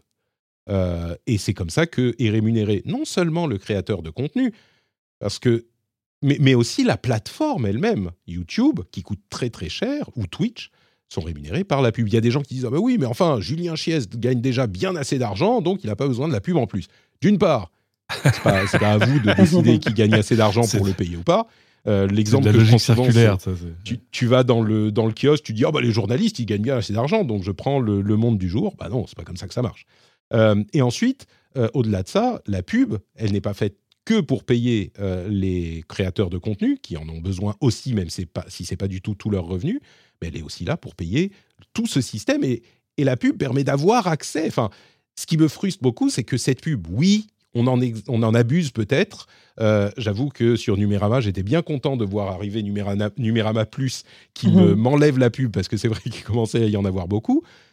On en abuse peut-être, mais c'est pas que on nous l'impose et que euh, du coup c'est un, c'est une plaie sur notre vie, c'est que la pub nous permet d'avoir accès à du contenu gratuitement. C'est ça que ça permet. L'alternative, c'est pas on, bah, on a le même contenu sans pub. L'alternative, c'est ce contenu est payant et il a pas et on n'a plus accès au contenu. Donc la pub, oui, on en abuse, mais c'est une démocratisation de l'accès à ces services, à cette information, etc. Bref, bon. Il n'empêche. On oublie des choses. C'est, c'est, comme le, tu te poses pas la question de l'eau courante jusqu'au jour où il y a plus d'eau. Euh, tu te poses pas la question de, de, ce que coûte, par exemple, l'opération d'une plateforme comme YouTube. Personne ne se pose la question. Enfin, tu, vois, tu cliques, ça marche, tu regardes des vidéos, c'est devenu comme l'air que tu respires. Alors évidemment, ça coûte une fortune absolue et, et il faut que tout ça soit financé. Donc, euh, je suis d'accord sur le côté. Alors, je, je suis d'accord sur tout, sur, sur, le côté euh, un peu casse-pied quand, quand tu as l'impression qu'on te met quand même, tu vois, trois pré-rolls de suite et que c'est quand même bien long. ça, c'est je vous avoue que YouTube n'utilise les... pas sans premium. Hein. C'est pas, pas possible. Je, ah suis d'accord. Non, non, mais c'est pas, c'est pas les, c'est pas les pires entre grosses guillemets. Les, plus, les, plus longs pré-rolls, c'est quand même sur les, les replays de chaînes de télé, etc. C'est parfois c'est, ça fait beaucoup. Euh, mais et d'accord sur l'espèce de contrat moral implicite parce qu'il n'est pas explicite. C'est pas, euh, attention, hein, si, si vous regardez pas la pub, vous regarderez pas mon contenu. Euh, qui doit exister entre les créateurs de contenu et, ceux qui les regardent. Mais euh, c'est intéressant parce que c'est là que tu comprends pourquoi, par exemple, le, comment dire, les revenus publicitaires euh, en rapport à l'audience sont vachement plus hauts sur du podcast, par exemple. Parce que là où c'est facile de, de, skipper un, un, un pré-roll ou d'attendre que ça passe, c'est plus dur de skipper. Tiens, par exemple, quand est-ce que c'est C'est quand la dernière fois que tu as passé une bonne nuit de sommeil, Patrick? As-tu pensé à changer de matelas? Car cette semaine, avec le code Patrick, vous économisez 15% sur votre matelas Emma. Tu vois, c'est voilà. Euh, donc euh, ça, ça, a quand même donné euh, naissance à des modèles économiques publicitaires qui mmh. sont un peu plus proches, créatifs, etc. ce que je dis, ce que je dis souvent, c'est que j'ai refusé le, le ciblage de la pub sur YouTube, c'est presque une expérience sociologique parce que le, finalement les pubs qui m'arrivaient avant étaient plutôt pas mal ciblées. Et là, j'ai des pubs qui sont pas ciblées du tout. Alors ça donne deux trucs, ça donne des trucs qui sont complètement décalés, genre ah bah non, ça, ça me concerne vraiment, vraiment pas. Alors voilà. Et, euh, et la chance de, de, racler le bas de la cuve des pubs les moins chers sur YouTube. euh, et euh, je sais pas combien de pompes à chaleur on m'a proposé. Il se trouve que j'en ai déjà une, donc clairement c'est pas pas bien ciblé et de, d'investissement pourries, etc. Je te raconte pas sur Facebook où là là on est vraiment on, on, a creusé en dessous de la cuve, c'est-à-dire que tu as, des trucs qui sont euh, même juste pas légaux d'ailleurs. Maintenant quand je vois des pubs pour des trucs illégaux sur Facebook, quand même je fais des captures parce qu'un jour un jour on en fera on en fera un recueil. Mais euh, bon après. Ouais c'est un peu tempête dans un verre d'eau. C'est-à-dire, moi, je connais bien Julien Chess depuis bien longtemps. Il venait dans mes émissions, etc. C'est un garçon dont je connais les qualités et, et, l'enthousiasme, dirons-nous. Il se trouve que euh, quand Julien Chess te dit, euh, tu vois, ce matin, j'ai mangé des cornflakes au lieu de manger des chocopops, ça donne 400 messages de haine. Euh, et donc, c'est un peu, c'est un, un, peu, comment dire, microcosmique. Marie, est-ce que la pub est inévitable? Euh, Je sais que dans le groupe Humanoïde, vous avez justement montré qu'il était possible de faire du contenu de, qualité avec de la pub. Bon, vous êtes passé chez Frandroid, chez Frandroid. Vous êtes passé, passé chez Numérama à un modèle euh, premium. Enfin, vous avez créé un modèle premium aussi. Ouais. Euh, mais tu es sans doute la, la mieux placée d'entre nous, encore que Cédric était dans le dans le, l'industrie aussi, mais tu étais dans le game, mais tu es la mieux placée d'entre nous. Euh, je ne me trompe pas en disant que la pub est indispensable. Euh, en termes de, revenus. Euh, bah, pour, que le web existe tel qu'il est, finalement. Ah oui, pour, que, pour, évidemment, en, termes de revenus pour tous les sites web, oui. En termes de revenus pour les médias, on remarque quand même que, que la, les, les, gros médias, donc je sais pas, les, le Monde, Figaro, tout ça, euh, gagnent de plus en plus d'argent avec les abonnements et avec euh, les partenariats sponsorisés, euh, plus qu'avec. C'est de la, pub, un partenariat sponsorisé, non? Ah oui, tu, tu, bah, en fait, là, on parle d'adblocker. Et, et, du coup, pour mm. moi, les, la, la, programmatique, c'est-à-dire les bannières que vous voyez sur les sites Internet, c'est pas tout à fait la même chose que, qu'un article sponsorisé parce que ça vient pas encombrer la lecture. Après, si on parle de tout en général, évidemment que la publicité, euh, la publicité est nécessaire. Nous, on a lancé euh, Numérama Plus en, en, ayant très bien conscience que ça allait pas euh, nous remplacer notre, notre source de revenus. Hein. Je crois que qu'il nous faudrait euh, 50 000 abonnés ou un truc comme ça pour, pour, pour correspondre à, à, des revenus publicitaires intéressants, sachant que qu'en vrai, là, si on en a 1000 ou 2000 un jour, on sera, on sera hyper content parce que c'est mmh. pas du tout ce sur quoi on mise. Mais on voulait montrer que on peut avoir un site internet gratuit et c'est-à-dire sans paywall mais mais montrer quand même que l'information a un coût. Et je pense que c'est bah, ça c'est le débat qu'on fait depuis euh, des années sur les adblockers. Et c'est aussi le débat là que vous aviez sur euh, sur Julien Chiez, c'est que bah, les gens ont tendance un peu à oublier que euh, que, que rien n'est vraiment gratuit et que oui ils peuvent en vrai faire ce qu'ils veulent. Moi j'avoue que je me vexerai jamais si quelqu'un me dit j'ai un adblock, sauf si c'est un journaliste de Numerama, ça ça c'est aussi de Numerama. mais je sais qu'il y en a. Et en vrai moi même moi il y a des moments où j'en mettais un, mais quand même bon il y a un moment il faut faut quand même se faire vivre soi-même. Donc regardez garder les pubs. Euh, donc, on voudrait jamais aux gens d'avoir des adblocks, mais par contre, il faut aussi comprendre de l'autre côté euh, pourquoi est-ce que euh, pourquoi est-ce qu'il y a des publicités. à la télé, on accepte qu'il y ait des coupures pub sur le film de TF1, même s'il y en a trois fois plus qu'avant et que ça, ça, pose des questions sur la quantité et tout ça. la pub, on l'accepte dans plein d'endroits, mais dans la manière dont le web s'est construit, euh, bah pareil, on a innové un petit peu sans imaginer, euh, euh, sans mettre de garde-fou dès le début. Et puis maintenant, on essaie de modifier les pratiques derrière. donc, par exemple, les gens sont pas très habitués à, étaient pas très habitués à payer pour avoir de la musique, pour avoir des films, pour avoir de la presse. Ben voilà, maintenant on rame depuis 15 ans pour que enfin on commence à, avoir des gens qui, qui prennent le réflexe quoi. Mais parfois, il faut passer par des mesures coercitives aussi, euh, notamment bah, pour, les, pour les séries, les films. Il y a quand même eu pas mal de. Bon, je dirais pas qu'Adopi a été très efficace, mais par contre, essayer de ploder aujourd'hui un film en entier sur YouTube, c'est pas si facile que ça. Il y a quand même pas mal de garde-fous, de droits d'auteur euh, et de take-down assez immédiats. Donc, euh, euh, donc ça pose ces questions-là. C'est toujours un peu les mêmes. C'est bon après je trouve ça vraiment assez mesquin de d'aller publier un extrait d'un live pour essayer de faire un mauvais buzz sur quelqu'un. C'est vraiment la partie d'internet qui m'intéresse plus du tout. Euh. Mmh. Et je trouve que c'est euh, c'est vraiment très très mauvais esprit. De, enfin en tout cas ça sert vraiment pas à grand chose d'avoir fait ça. Le pire, c'est que je suis même pas sûr que c'était le but était de, de, créer un buzz. Hein. Ça se trouve, c'est juste en regarder ce qui s'est passé. Ouais. Je sais pas. Mais du coup, euh, pour conclure sur ce sujet, je vais poser un petit peu la question euh, qui, qui, fait que, de, que je suis l'avocat du diable que tout le monde connaît, parce que j'essaye toujours d'aller contre mon instinct, au moins pour explorer l'idée.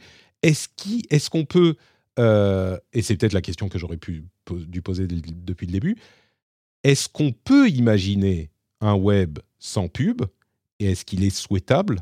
Euh, Parce que pour moi, c'est compliqué de l'imaginer, mais peut-être que je me trompe. Est-ce qu'à votre avis, on pourrait euh, imaginer un web qui, fonctionnerait sans pub? Je continue avec Marie. Euh, c'est possible Parce qu'il y a des gens qui disent bon, on n'a qu'à faire d'autres choses. Mais... ben, ça mettrait beaucoup de gens au chômage, je pense, en termes de, de, rémunération et de création. Après, c'est un idéal qui est très intéressant et qui est, qui, est, qui, qui a trouve que c'est aussi en ayant des, idéaux un peu fous en tête qu'on arrive à, justement reconsidérer certaines choses. Mais euh, je t'avoue que là, j'ai pas réfléchi aux implications. Je pense que je pense que, que c'est des initiatives qui existent aujourd'hui. Est-ce qu'il aurait pu exister un web sans pub? Probablement. Est-ce que maintenant, on pourrait recréer un web sans pub? J'ai un peu des doutes. Euh, pareil sur le quand je vois les mastodons et tout ça, c'est qu'en fait il y a des il y a des belles initiatives. Euh, après, à l'heure aujourd'hui où il y a euh, où tu as des, des, des énormes plateformes en, en, situation quasi monopole, c'est hyper difficile de venir dire aux gens, bah finalement. Finalement arrêtez arrêtez d'utiliser ça c'est d'arrêter d'utiliser votre plateforme simple qui vous permet de parler à tout le monde. Euh, vous allez utiliser votre, une plateforme un peu plus compliquée. Euh, mais c'est la même chose pour tout, hein, pour la protection de ces données personnelles, pour tout. En fait. On a, c'est de plus en plus difficile, je pense, pour les gens de, de troquer la simplicité pour, euh, pour des valeurs. Et, mmh. euh, et, je pense que malheureusement, euh, je ne veux pas être défaitiste parce que je, je, suis plutôt optimiste dans la vie, mais, euh, mais je pense que ce serait un peu idéaliser les choses. Mmh. Mais s'il y a des gens qui s'y retrouvent, tant mieux. Mais, mais même pas. Tu, enfin, tu dis pour de troquer euh, le, pratique pour les valeurs. Euh, peut-être qu'on pourrait imaginer un web sans pub qui, qui juste pour le, la beauté de, l'imagination, tu vois, est-ce que ça pourrait marcher la beauté du concept. Ouais, c'est ça. Cédric, euh, ça pourrait marcher un web sur le bénévolat. Ah ben, ça aurait même été la bonne idée si on l'avait fait dès le début. Je suis d'accord avec Marie. C'est dur de c'est dur de remettre le lapin dans le chapeau. Tu vois ce que je veux dire Genre non, finalement non. Euh, on s'est habitué à la, gratuité est devenue la norme, même si on, le voit, ça a été quand même. Enfin, on en est on est, presque à, 30 ans de l'histoire d'un web qui cherche son modèle économique. C'est euh, moi j'ai le souvenir euh, dans un média que je connaissais bien qui voulait lancer un site d'information généraliste euh, il y avait un consultant, je ne sais plus s'il était interne ou externe, enfin peu importe, qui, avait fait un truc sur le marché de l'information en ligne et qui leur a dit bon, en gros, si vous voulez lancer un média d'info généraliste sur Internet, vous vous lancez dans une, dans une mêlée de rugby à 40 où personne ne gagne d'argent. Donc c'est votre choix, mais euh, en termes d'économie, je vous le conseille pas. Enfin, c'est voilà, euh, trouver plutôt un moyen de monétiser des choses qui font que vous serez euh, meilleur et différent, etc. Et c'est pour ça que tu vois aussi, il y a, peu de, de, grands médias généralistes qui s'en sortent bien, sauf quand ils sont si tu veux, euh, tu vois, euh, en haut, déjà en haut de l'affiche, c'est un New York Times, Le Monde, etc. Euh, c'est évidemment beaucoup plus facile, mais tu t'aperçois que leur argent, le New York Times, je ne sais pas quelle est la part de l'argent qui vient de la pub, ça doit, ça doit faire de l'argent, mais c'est pas euh, l'essentiel de leur business maintenant, c'est plutôt de trouver de, nouvelles moyens, de nouveaux moyens de t'abonner et de t'abonner d'ailleurs plusieurs fois, à la fois pour le New York Times, le journal, et puis euh, pour les recettes de cuisine, etc., etc., te, te fidéliser. Euh, donc, on, en vient de fait à imaginer à quoi aurait ressemblé un, web où les choses auraient été payante avec, il faut pas oublier, le problème, euh, si tu veux, le, le, le péché originel, c'est qu'au début du web, on savait pas payer. Enfin, c'était très compliqué. Et, et, tout le monde cherchait des trucs en disant, bon, on va inventer des systèmes de micro-paiement, des choses.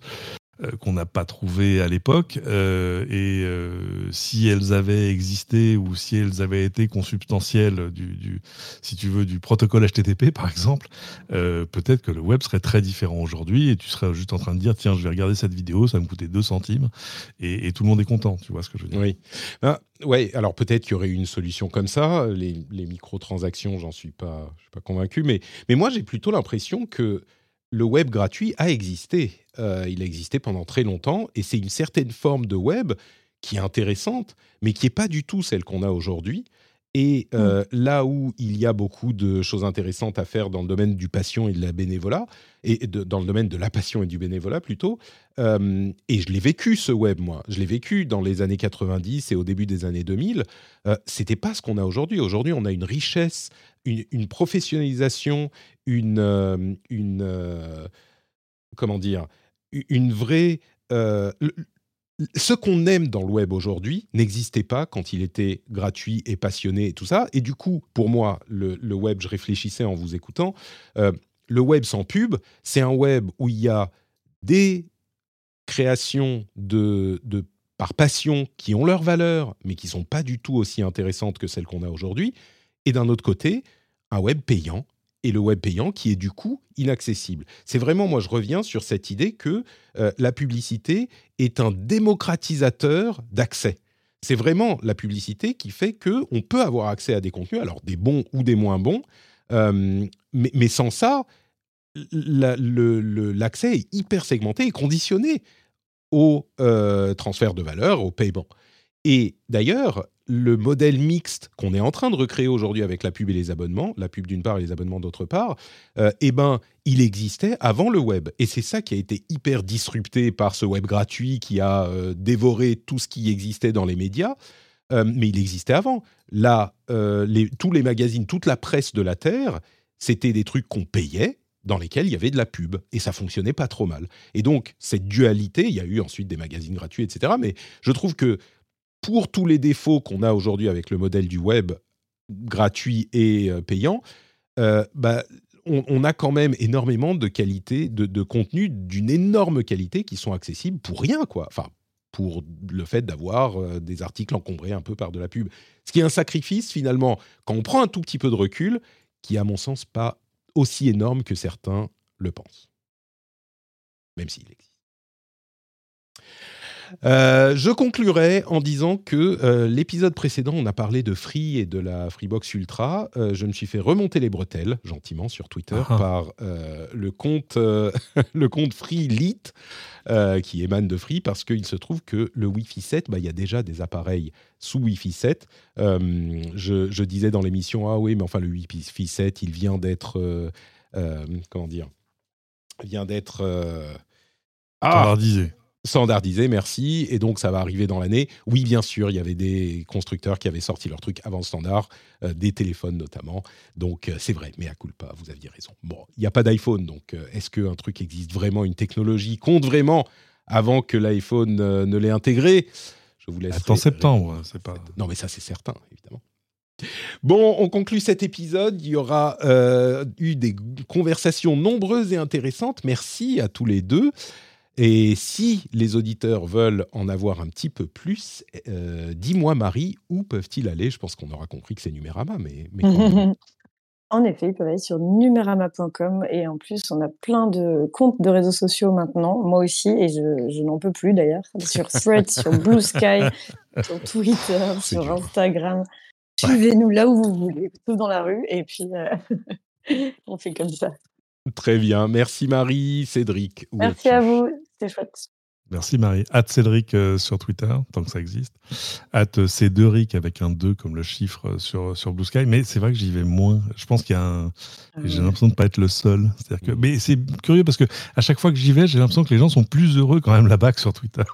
Ah, Euh, ça, mais ils sont moins nombreux, il y a moins d'interactions. Eh, Enfin voilà, bon. Tu sais, les Euh, conversations oui. sur. euh, Marie, si tu dois y aller, je sais que tu dois filer. Donc, Yes, je vais y aller. Merci, beaucoup d'avoir été avec nous. Merci. Bon.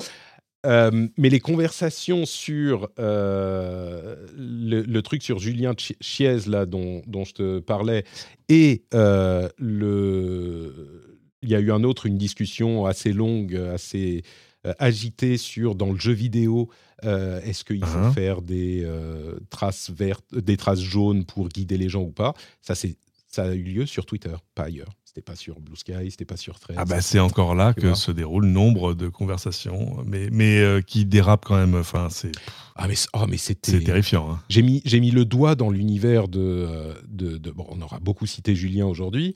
euh, et, et bon sang, mais c'est c'est vraiment à rendre dingue. Quoi. Moi, je suis dans un univers qui est tellement plus bienveillant et euh, calme et réfléchi dans les podcasts. C'est des gens qui sont.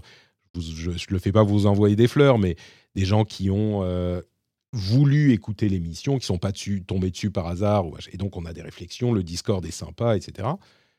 Là, c'était des, des, qui- des gens qui lançaient des, des euh, pas que des invectives, mais juste des, Ouais, ouais. des certitudes qui n'ont aucun sens. Dis, Oh, mais c'est comme ça Mais d'où sors-tu Euh, Et je sais que ça existe, mais c'est Ah, différent de l'avoir. euh, Du forum jeuxvideo.com, voilà d'où ils sortent. C'est pas. Oui, c'est un petit peu ça.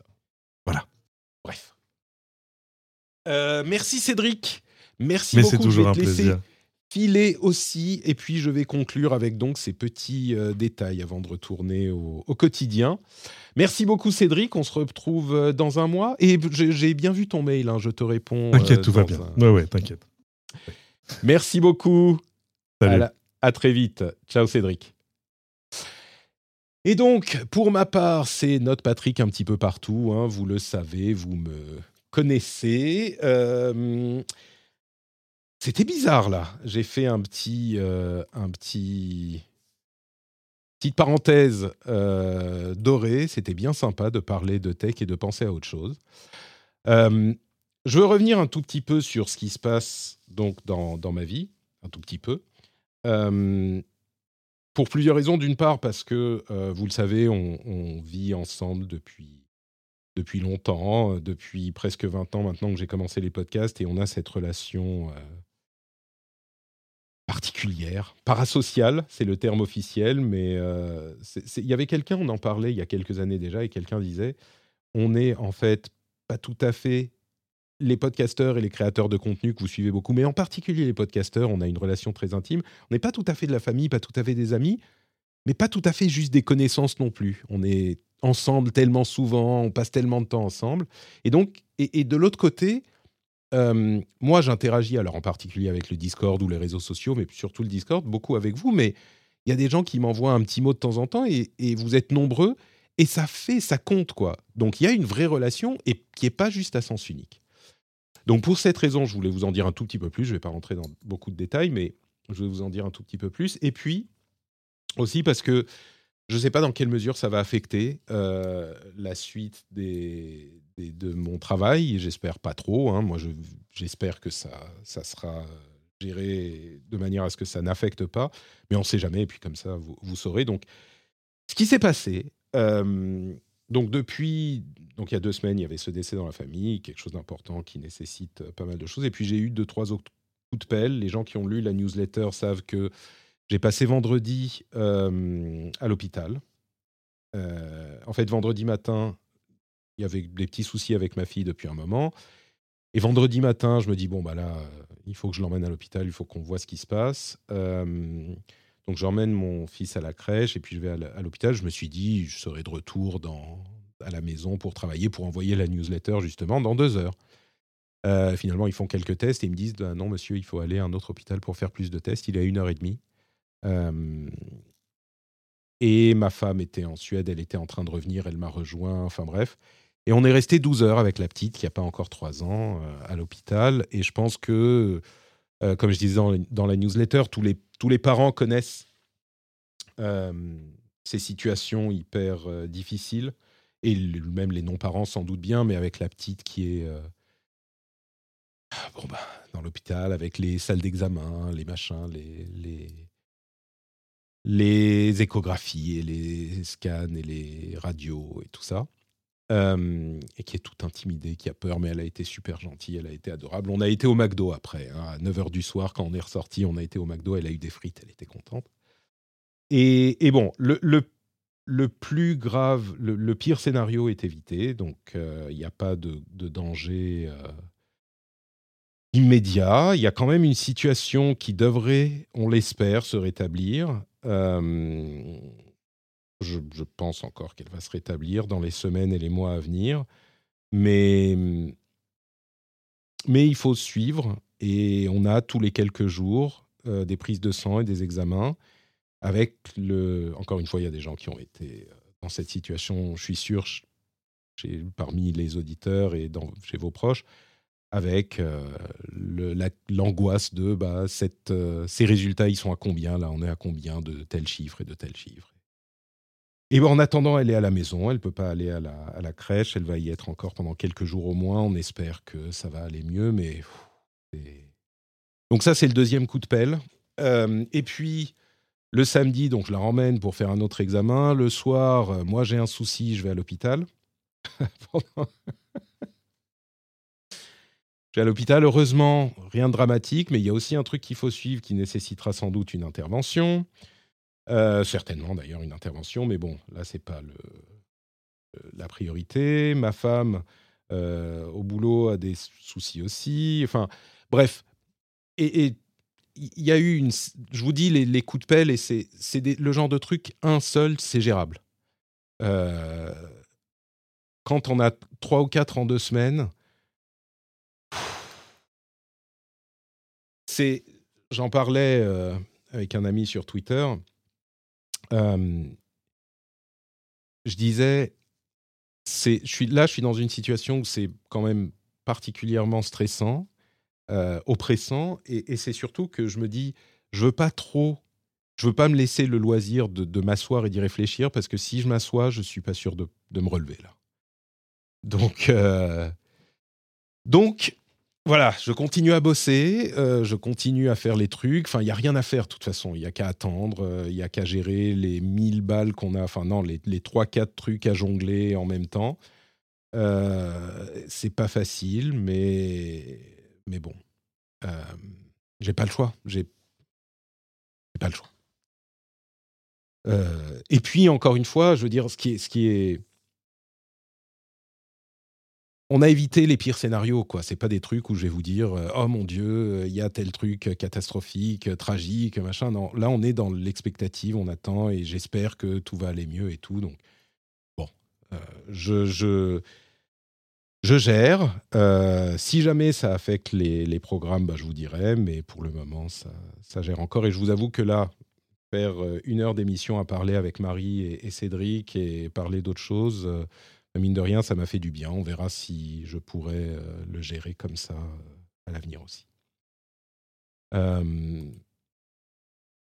et alors, juste comme on parlait de ces sujets ces derniers temps, le, le fait que vous soyez là aussi est important. Euh, je fais un boulot, je parlais de, de, la pub et de la rémunération et tout ça. Euh, bah mine de rien, c'est dans ces situations aussi que ça joue. Je me dis au moins, là, ça va. Je suis, euh, j'ai pas à m'inquiéter de ce genre de choses et euh, il y a d'autres choses aussi qui se passent cette année qui sont compliquées à gérer, pas problématiques mais compliquées à gérer. Euh, et, vous êtes là depuis dix ans et, ça me tranquillise de ce point de vue un petit peu quand même. Donc, euh, et c'est pour ça aussi que qu'on est proche et que je suis pas. Euh, j'imagine que les, les, gens comme les YouTubers et les gens qui créent sur Twitch ou peut-être que sur Twitch c'est uniquement c'est ils sont proches aussi, mais, mais nous on a une relation qui fait que je suis à l'aise dans ce que je fais et je suis à l'aise dans l'idée de vous en parler. Et je sais qu'il y a de la bienveillance et du soutien. Donc, euh, Patreon ou pas Patreon, euh, merci d'être là et de faire, partie de cette communauté. Je vous fais des gros bisous. J'espère que bah, on sera là mardi pour le rendez-vous jeu. Euh, et puis, pardon, jeudi pour le rendez-vous jeu et mardi prochain pour le rendez-vous tech. Je vous fais de grosses bises. et puis, on se tient au courant. On va dire ça comme ça. À très vite. On va quand même faire le générique. Hein. Allez, c'est le rendez-vous tech, ça va, ça va, tout va bien. Tout va bien. On essaye de s'en convaincre. Ciao, ciao. Ça ira mieux la semaine prochaine.